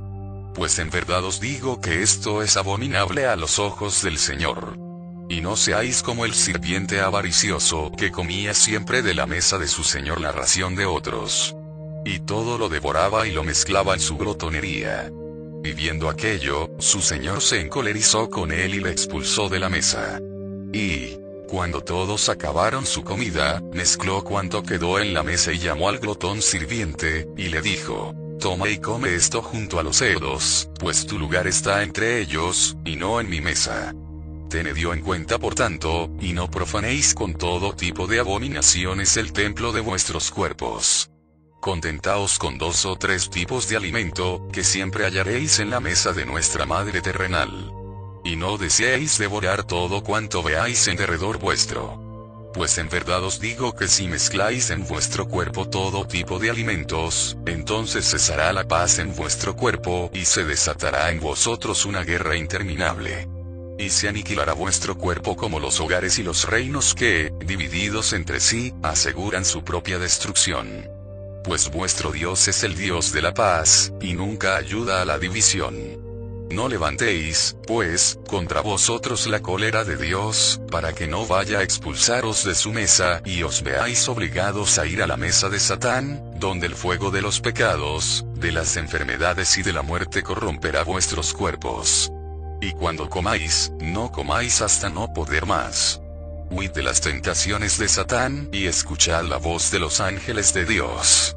Pues Satán y su poder os tentarán siempre a que comáis más y más pero vivid por el Espíritu y resistid los deseos del cuerpo. Y que vuestro ayuno complazca siempre a los ángeles de Dios. Así que tomad cuenta de cuánto hayáis comido cuando os sintáis saciados y comed siempre menos de una tercera parte de ello. Que el peso de vuestro alimento diario no sea menos de una mina, pero vigilad que no exceda de dos. Entonces os servirán siempre los ángeles de Dios, y nunca caeréis en la esclavitud de Satán y de sus enfermedades. No obstaculicéis la obra de los ángeles en vuestro cuerpo comiendo demasiado a menudo. Pues en verdad os digo que quien come más de dos veces diarias hace en él la obra de Satán. Y los ángeles de Dios abandonan su cuerpo y pronto toma Satán posesión de él. Comed tan solo cuando el sol esté en lo más alto de los cielos, y de nuevo cuando se ponga. Y nunca conoceréis enfermedad, pues ello haya aprobación a los ojos del Señor. Y si deseáis que los ángeles se complazcan en vuestro cuerpo y que Satán os evite de lejos, sentaos entonces solo una vez al día a la mesa de Dios. Y entonces serán numerosos vuestros días sobre la tierra, pues esto es grato a ojos del Señor. Comed siempre cuando sea servida ante vosotros la mesa de Dios, y comed siempre de aquello que halléis sobre la mesa de Dios. Pues en verdad os digo que Dios sabe bien lo que vuestro cuerpo necesita y cuando lo necesita. Con la llegada del mes de Iyar comed cebada. Con el mes de Sivan comed trigo, la más perfecta de las hierbas que dan semilla. Y que vuestro pan de cada día sea hecho de trigo, para que el Señor cuide vuestros cuerpos con el mes de Tamuz comed la uva ácida, para que vuestro cuerpo adelgace y Satán lo abandone. En el mes de Lul, recoged la uva para que su jugo os sirva de bebida. En el mes de Marcheshvan recoged la uva dulce, endulzada y seca por el ángel de la luz del sol, para que aumente vuestros cuerpos y que los ángeles del Señor moren en ellos. Debéis comer los higos jugosos en los meses de Avi de Shevat, y los que sobren que el ángel de la luz de solos los guarde. Comedios con las almendras durante todos los meses en que los árboles no dan frutos. Y las hierbas que brotan después de la lluvia, comedlas durante el mes de Tebet, para purificar vuestra sangre de todos vuestros pecados. Y en el mismo mes empezad a beber también la leche de vuestros animales, pues para ello dio el Señor las hierbas de los campos a todos los animales que producen leche, para que ellos alimentasen al hombre con su leche pues en verdad os digo que felices son aquellos que comen solo en la mesa de Dios, y renuncian a todas las abominaciones de Satán. No comáis alimentos impuros traídos de países lejanos, sino comed siempre cuanto produzcan vuestros árboles. Pues vuestro Dios sabe bien lo que os es necesario, y dónde y cuándo. Y Él da a todos los pueblos de todos los reinos los alimentos mejores para cada uno de ellos. No comáis como los paganos, que se atiborran con prisa, profanando sus cuerpos con todo tipo de abominaciones. Pues el poder de los ángeles de Dios penetra en vosotros con el alimento vivo que el Señor os proporciona de su mesa real. Y cuando comáis, tened sobre vosotros al ángel del aire, y bajo vosotros al ángel del agua. Respirad larga y profundamente en todas vuestras comidas para que el ángel del aire bendiga vuestro alimento y masticadlo bien con vuestros dientes, para que se vuelva agua y que el ángel del agua lo convierta dentro de vuestro cuerpo en sangre. Y comed lentamente, como si fuese una oración que hicieseis al Señor. Pues en verdad os digo que el poder de Dios penetra en vosotros si coméis de tal modo en su mesa. Mientras que Satán convierte en ciénaga humeante el cuerpo de aquel a quien no descienden los ángeles del aire y del agua en sus comidas y el Señor no le permite permanecer por más tiempo en su mesa. Pues la mesa del Señor es como un altar, y quien come en la mesa de Dios se halla en un templo. Pues en verdad os digo que el cuerpo de los hijos del hombre se convierte en un templo, y sus entrañas en un altar, si cumplen los mandamientos de Dios. Por tanto, no pongáis nada sobre el altar del Señor cuando vuestro espíritu esté irritado, ni penséis de alguien con ira en el templo de Dios y entrad solamente en el santuario del Señor cuando sintáis en vosotros la llamada de sus ángeles, pues cuanto coméis con tristeza, o con ira, o sin deseo, se convierte en veneno en vuestro cuerpo. Pues el aliento de Satán lo corrompe todo. Poned con alegría vuestras ofrendas sobre el altar de vuestro cuerpo y dejad que todos vuestros malos pensamientos se alejen de vosotros al recibir en vuestro cuerpo el poder de Dios procedente de su mesa y nunca os sentéis a la mesa de Dios antes de que Él os llame por medio del ángel del apetito. Regocijaos, pues, siempre con los ángeles de Dios en su mesa real, pues esto complace al corazón del Señor. Y vuestra vida será larga sobre la tierra, pues el más valioso de los sirvientes de Dios os servirá todos los días, el ángel de la alegría. Y no olvidéis que cada séptimo día es santo y está consagrado a Dios. Durante seis días alimentad vuestro cuerpo con los dones de la Madre terrenal, mas en el séptimo día santificad vuestro cuerpo para vuestro Padre celestial. Y en el séptimo día no comáis ningún alimento terrenal, sino vivid tan solo de las palabras de Dios. Y está todo el día con los ángeles del Señor en el reino del Padre celestial. Y en el séptimo día dejad que los ángeles de Dios levanten el reino de los cielos en vuestro cuerpo, ya que trabajasteis durante seis días en el reino de la Madre terrenal. Y no dejéis que ningún alimento entorpezca la obra de los ángeles en vuestro cuerpo a lo largo del séptimo día. Y Dios os concederá larga vida sobre la tierra, para que tengáis vida eterna en el reino de los cielos. Pues en verdad os digo que si no conocéis más enfermedades sobre la tierra, viviréis por siempre en el reino de los cielos. Y Dios os enviará cada mañana el ángel de la luz de sol para despertaros de vuestro sueño. Obedeced, por tanto, la llamada de vuestro Padre Celestial, y no permanezcáis ociosos en vuestros lechos, pues los ángeles del aire y del agua ya os aguardan afuera.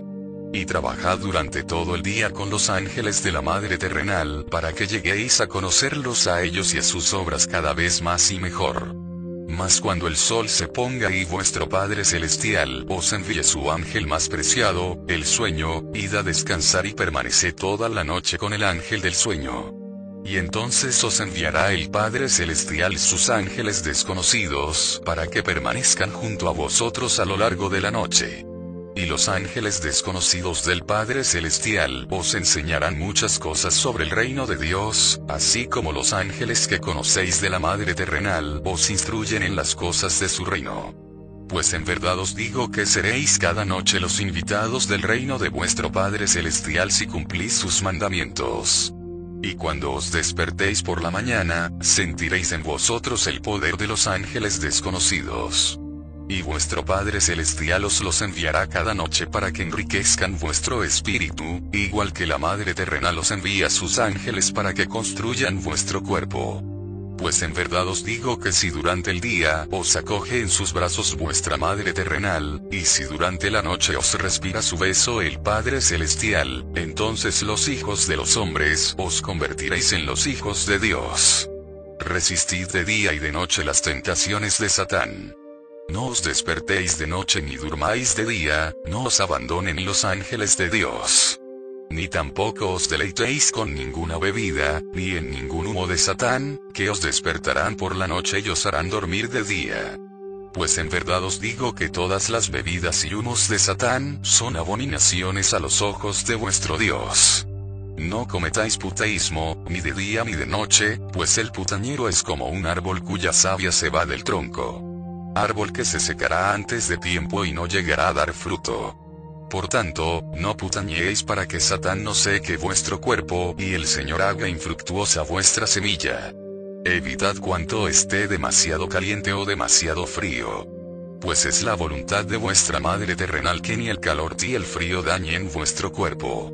Y no dejéis que vuestros cuerpos estén más calientes o más fríos del calor o del frío que les proporcionen sus ángeles. Y si cumplís los mandamientos de la Madre terrenal, entonces en cuanto vuestro cuerpo se vuelva demasiado caliente, os enviará el ángel del frescor para que os refresque, y en cuanto vuestro cuerpo esté demasiado frío, os enviará el ángel del calor para calentaros de nuevo. Seguid el ejemplo de todos los ángeles del Padre Celestial y de la Madre Terrenal, que trabajan día y noche sin cesar en los reinos de los cielos y de la tierra. Por tanto, recibid también en vosotros mismos a los más poderosos de todos los ángeles de Dios, los ángeles de los actos, y trabajad juntos sobre el reino de Dios. Seguid el ejemplo del agua cuando corre, del viento al soplar, del sol naciente y poniente, de las plantas y los árboles en su crecer, de los animales cuando corren y retosan, de la luna creciente y menguante, de las estrellas en su ir y venir. Todas estas cosas se mueven y realizan sus tareas. Porque cuanto tiene vida se mueve, y solo lo que está muerto permanece quieto. Y Dios es el Dios de lo vivo, y Satán el de lo muerto. Servid, pues, al Dios vivo, para que el movimiento eterno de la vida os mantenga y para que escapéis de la eterna inmovilidad de la muerte. Trabajad, pues, sin cesar para levantar el reino de Dios, de modo que no seáis arrojados al reino de Satán. Pues una alegría eterna abunda en el reino vivo de Dios, mientras que una quieta tristeza oscurece el reino de la muerte de Satán. Sed, pues, verdaderos hijos de vuestra Madre terrenal y de vuestro Padre celestial, para que no caigáis en esclavos de Satán y vuestra Madre terrenal y vuestro Padre celestial os enviarán sus ángeles para que os enseñen, os amen y os sirvan. Y sus ángeles escribirán los mandamientos de Dios en vuestra cabeza, en vuestro corazón y en vuestras manos, para que conozcáis, sintáis y cumpláis los mandamientos de Dios y orad todos los días a vuestro Padre Celestial y a vuestra Madre Terrenal, para que vuestra alma se vuelva tan perfecta como el Santo Espíritu de vuestro Padre Celestial, y para que vuestro cuerpo se vuelva tan perfecto como el cuerpo de vuestra Madre Terrenal. Pues si entendéis, sentís y cumplís los mandamientos, entonces todo cuanto pidáis a vuestro Padre Celestial y a vuestra Madre Terrenal os será concedido. Porque la sabiduría, el amor y el poder de Dios están por encima de todo. Orad, por tanto, del siguiente modo a vuestro Padre Celestial. Padre nuestro que estás en los cielos, bendito sea tu nombre. Venga a nosotros tu reino hágase tu voluntad como en los cielos así en la tierra. El pan nuestro de cada día dánosle hoy. Y perdona nuestras deudas, así como nosotros perdonamos a nuestros deudores. Y no nos conduzcas a la tentación sino líbranos del maligno, pues tuyo es el reino, el poder y la gloria por siempre. Amén. Y orad de siguiente modo a vuestra Madre terrenal. Madre nuestra que estás en la tierra, bendito sea tu nombre Venga a nosotros tu reino y hágase tu voluntad en nosotros así como en ti se hace. Igual que envías cada día a tus ángeles, envíalos también a nosotros. Perdónanos nuestros pecados, porque todos los expiamos en ti. No nos conduzcas a la enfermedad sino líbranos del mal, pues tuya es la tierra, el cuerpo y la salud. Amén. Y todos rezaron junto a Jesús al Padre Celestial y a la Madre Terrenal. Y después Jesús les habló así. Igual que vuestros cuerpos han renacido por medio de los ángeles de la Madre terrenal, que vuestro espíritu renazca de igual modo por medio de los ángeles del Padre celestial. Convertíos, pues, en verdaderos hijos de vuestro Padre y de vuestra Madre, y en verdaderos hermanos de los hijos de los hombres. Hasta ahora estuvisteis en guerra con vuestro Padre, con vuestra Madre y con vuestros hermanos. Y habéis servido a Satán.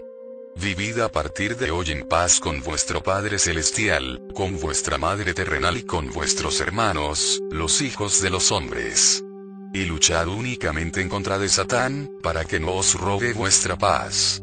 A vuestro cuerpo doy la paz de vuestra Madre Terrenal, y la paz de vuestro Padre Celestial a vuestro espíritu.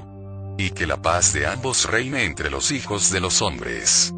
Venid a mí cuantos os sintáis hastiados, y cuantos padezcáis los conflictos y las aflicciones. Pues mi paz os fortalecerá y confortará. Porque mi paz rebosa dicha. Por eso os saludo siempre de este modo. La paz sea con vosotros. Saludaos siempre por tanto entre vosotros de igual manera, para que a vuestro cuerpo descienda la paz de vuestra Madre terrenal, y a vuestro espíritu la paz de vuestro Padre celestial y entonces hallaréis la paz también entre vosotros, pues el reino de Dios estará en vuestro interior. Y ahora regresad entre vuestros hermanos, con quienes hasta ahora estuvisteis en guerra, y dadles a ellos también vuestra paz. Pues felices son quienes luchan por la paz, porque hallarán la paz de Dios. Id, y no pequéis más. Y dad a todos vuestra paz, igual que yo os he dado la mía pues mi paz es la de Dios. La paz sea con vosotros. Y les dejó. Y su paz descendió sobre ellos. Y con el ángel del amor en su corazón, con la sabiduría de la ley en su cabeza, y con el poder del renacimiento en sus manos, se dispersaron entre los hijos de los hombres para llevar la luz de la paz a aquellos que luchaban en la oscuridad. Y se separaron, deseándose unos a otros. La paz sea contigo. Apéndice. A mediados del siglo IV San Jerónimo comenzó a encontrar trozos de algunos manuscritos antiguos, en poder de unos anacoretas que vivían en cabañas, en un valle escondido del desierto de Calquis. A medida que aprendía hebreo y arameo, empezó a entender el significado de los pergaminos fragmentados, y poco a poco comenzó a reunir más. Durante los años siguientes los fue traduciendo al latín. Las enseñanzas que esos rollos contenían le afectaron profundamente. Quedó marcado para el resto de su vida porque entre ellos, que tanto le costó traducir, para lo cual tuvo que aprender dos difíciles lenguas y sacrificar toda una vida de intensa dedicación a la vía del desierto, estaba el Evangelio Esenio de la Paz, tras su muerte sus manuscritos se dispersaron, así como sus traducciones hebreas y arameas, pero muchos alcanzaron el refugio de los archivos vaticanos. Al siglo siguiente, en su búsqueda de la verdad, el joven San Benito tropezó en algún lugar con las traducciones de San Jerónimo, igual que muchos años antes el mismo Jerónimo tropezó con los rollos originales en su propia búsqueda de la verdad, las enseñanzas esenias tuvieron un profundo efecto sobre el joven eremita, atormentado como estaba por el amenazador desorden mundial de la Edad Media. Inspirado por la visión de la hermandad esenia, Benito concibió la Santa Regla, esa obra maestra de orden y simplicidad, que dio lugar a un sistema monástico que a la larga salvó a la cultura occidental de la extinción durante las edades oscuras. Cuando Benito fundó el más famoso de sus monasterios en Monte Cassino, ciertos antiguos rollos encontraron un lugar seguro detrás de esas tranquilas paredes. Y allí durmieron en los estantes del scriptorium, donde los monjes pacientemente copiaban pergamino tras pergamino, siglo tras siglo. Esperaron también pacientemente bajo capas de polvo en los archivos secretos del Vaticano. Habían sido escritos centenares de años antes por los mismos esenios, la misteriosa fuente. Fueron resucitados y traducidos en el siglo IV por San Jerónimo, la corriente inspiraron la fundación de una orden que salvaría la cultura occidental de la extinción, por San Benito, el río. Y ahora estaban a punto de ser redescubiertos por mí. Todo comenzó con un trabajo que escribí sobre San Francisco, y leí como despedida en mi último curso de enseñanza media. Se titulaba Deja que San Francisco cante en tu corazón, y ponía en palabras mi amor y devoción por el amable santo pagano que siempre había sido mi favorito. Estaba acabando mis años de estudios secundarios en un monasterio piarista antes de salir para una universidad unitaria. Mi madre, francesa católica, y mi padre, transilvano unitario, habían llegado a una solución pacífica en cuanto a mi educación. Mi trabajo impresionó mucho a nuestro querido director, Monseñor Mondic. Y en cuanto me licencié me llamó a su despacho para darme unas noticias asombrosas. Yo había dicho en el trabajo que mi mayor deseo era aprender todo lo que pudiera sobre San Francisco, y ahora él me contaba que yo había sido elegido para estudiar durante algunos meses en los archivos secretos, y llevar a cabo precisamente eso. Monseñor Mondic me dio una carta de presentación paz a su amigo de la infancia Monseñor Mercati, que ahora era jefe de los archivos.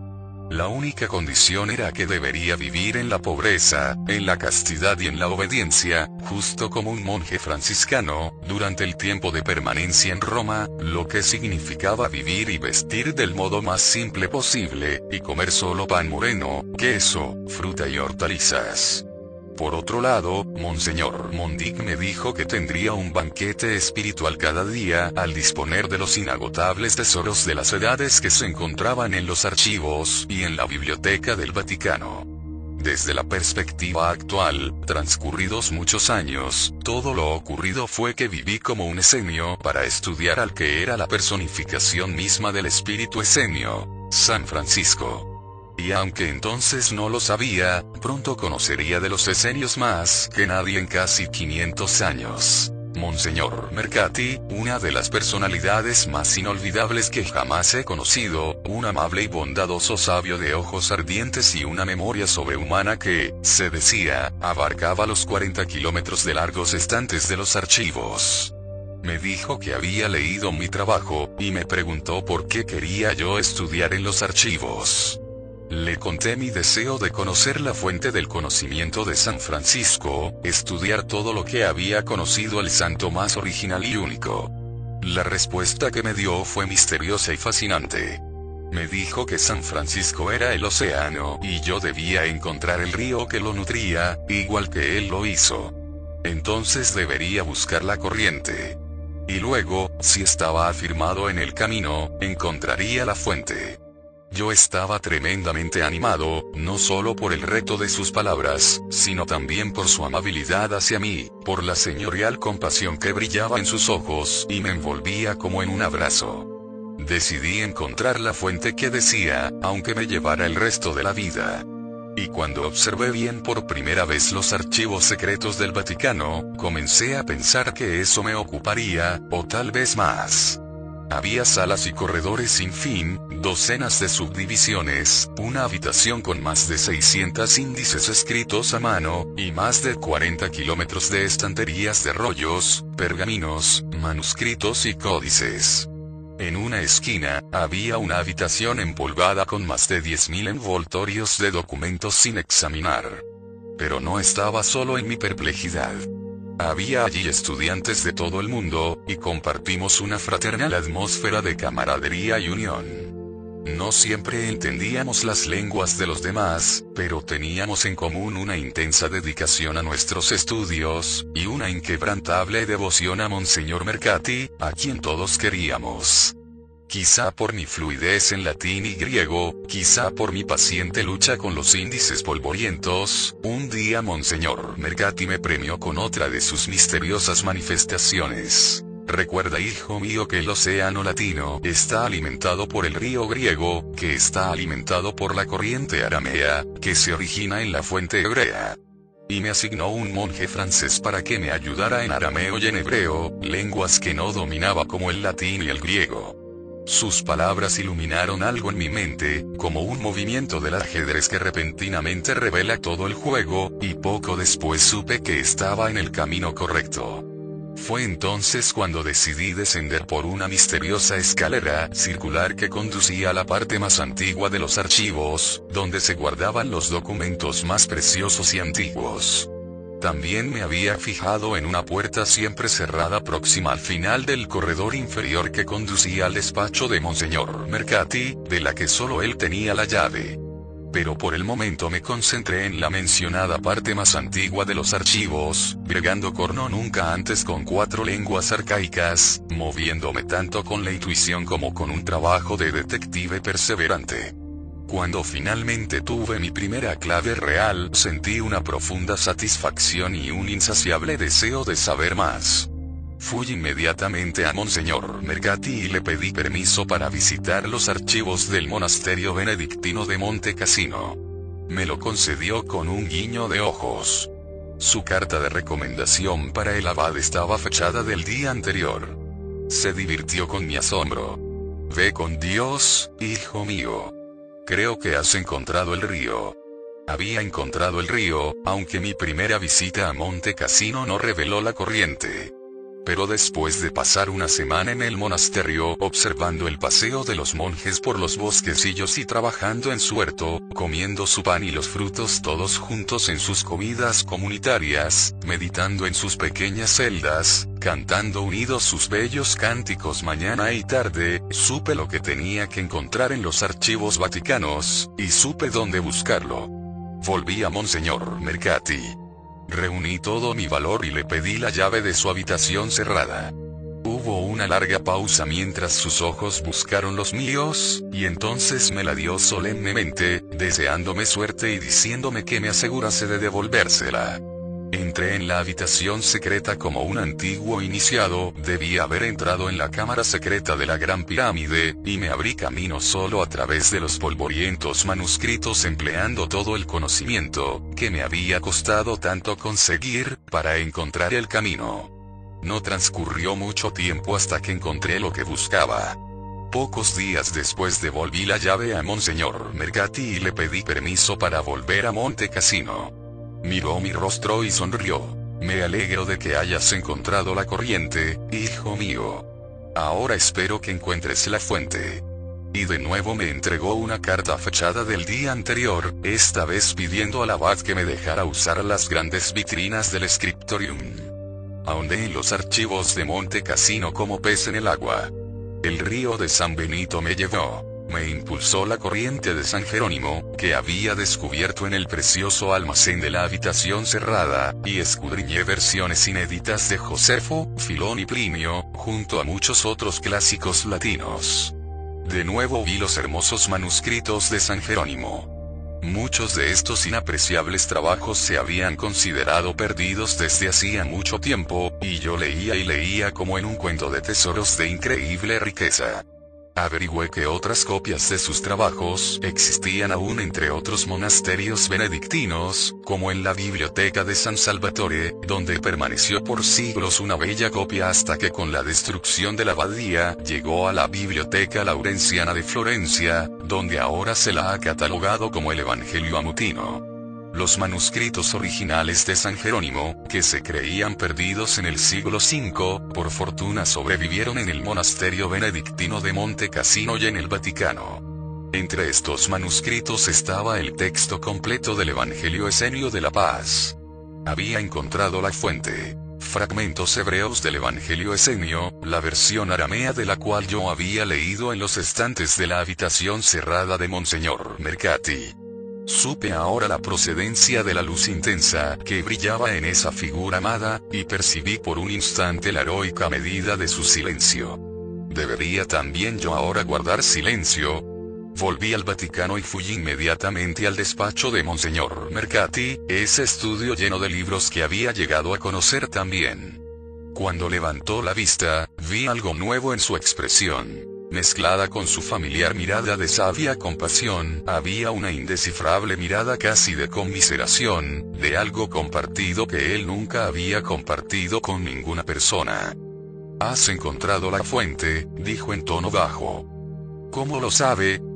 Pregunté, porque, hijo mío, dijo centelleándole la mirada, tienes esa apariencia. Y de nuevo esa extraña expresión cruzó su rostro. Vi reflejada en ella toda la sabiduría y la compasión de las edades, mezclada con el tierno humor y la participación en un secreto indeciblemente precioso. Repentinamente, las lágrimas inundaron mis ojos. ¿Qué haré, padre? Pregunté.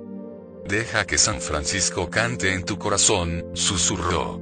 Me arrodillé y besé su mano.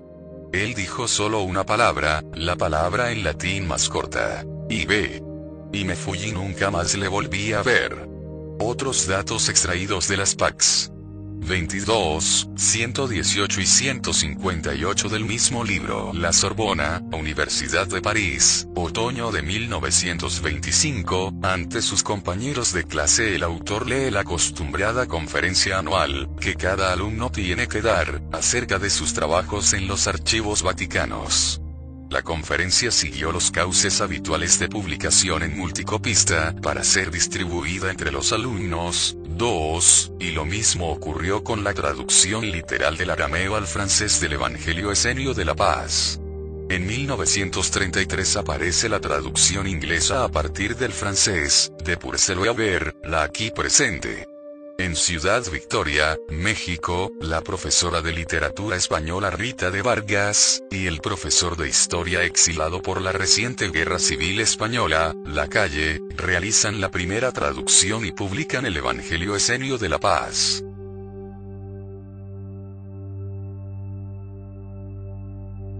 Gracias por llegar hasta el final, de estas grandes palabras de sabiduría, provenientes de la divinidad, compartidas por este humilde servidor, a través del amor. Si resuena en tu ser y deseas compartir, será un gran honor. Recuerda que te puedes suscribir y regalar un like, para ayudarnos a continuar esta gran labor.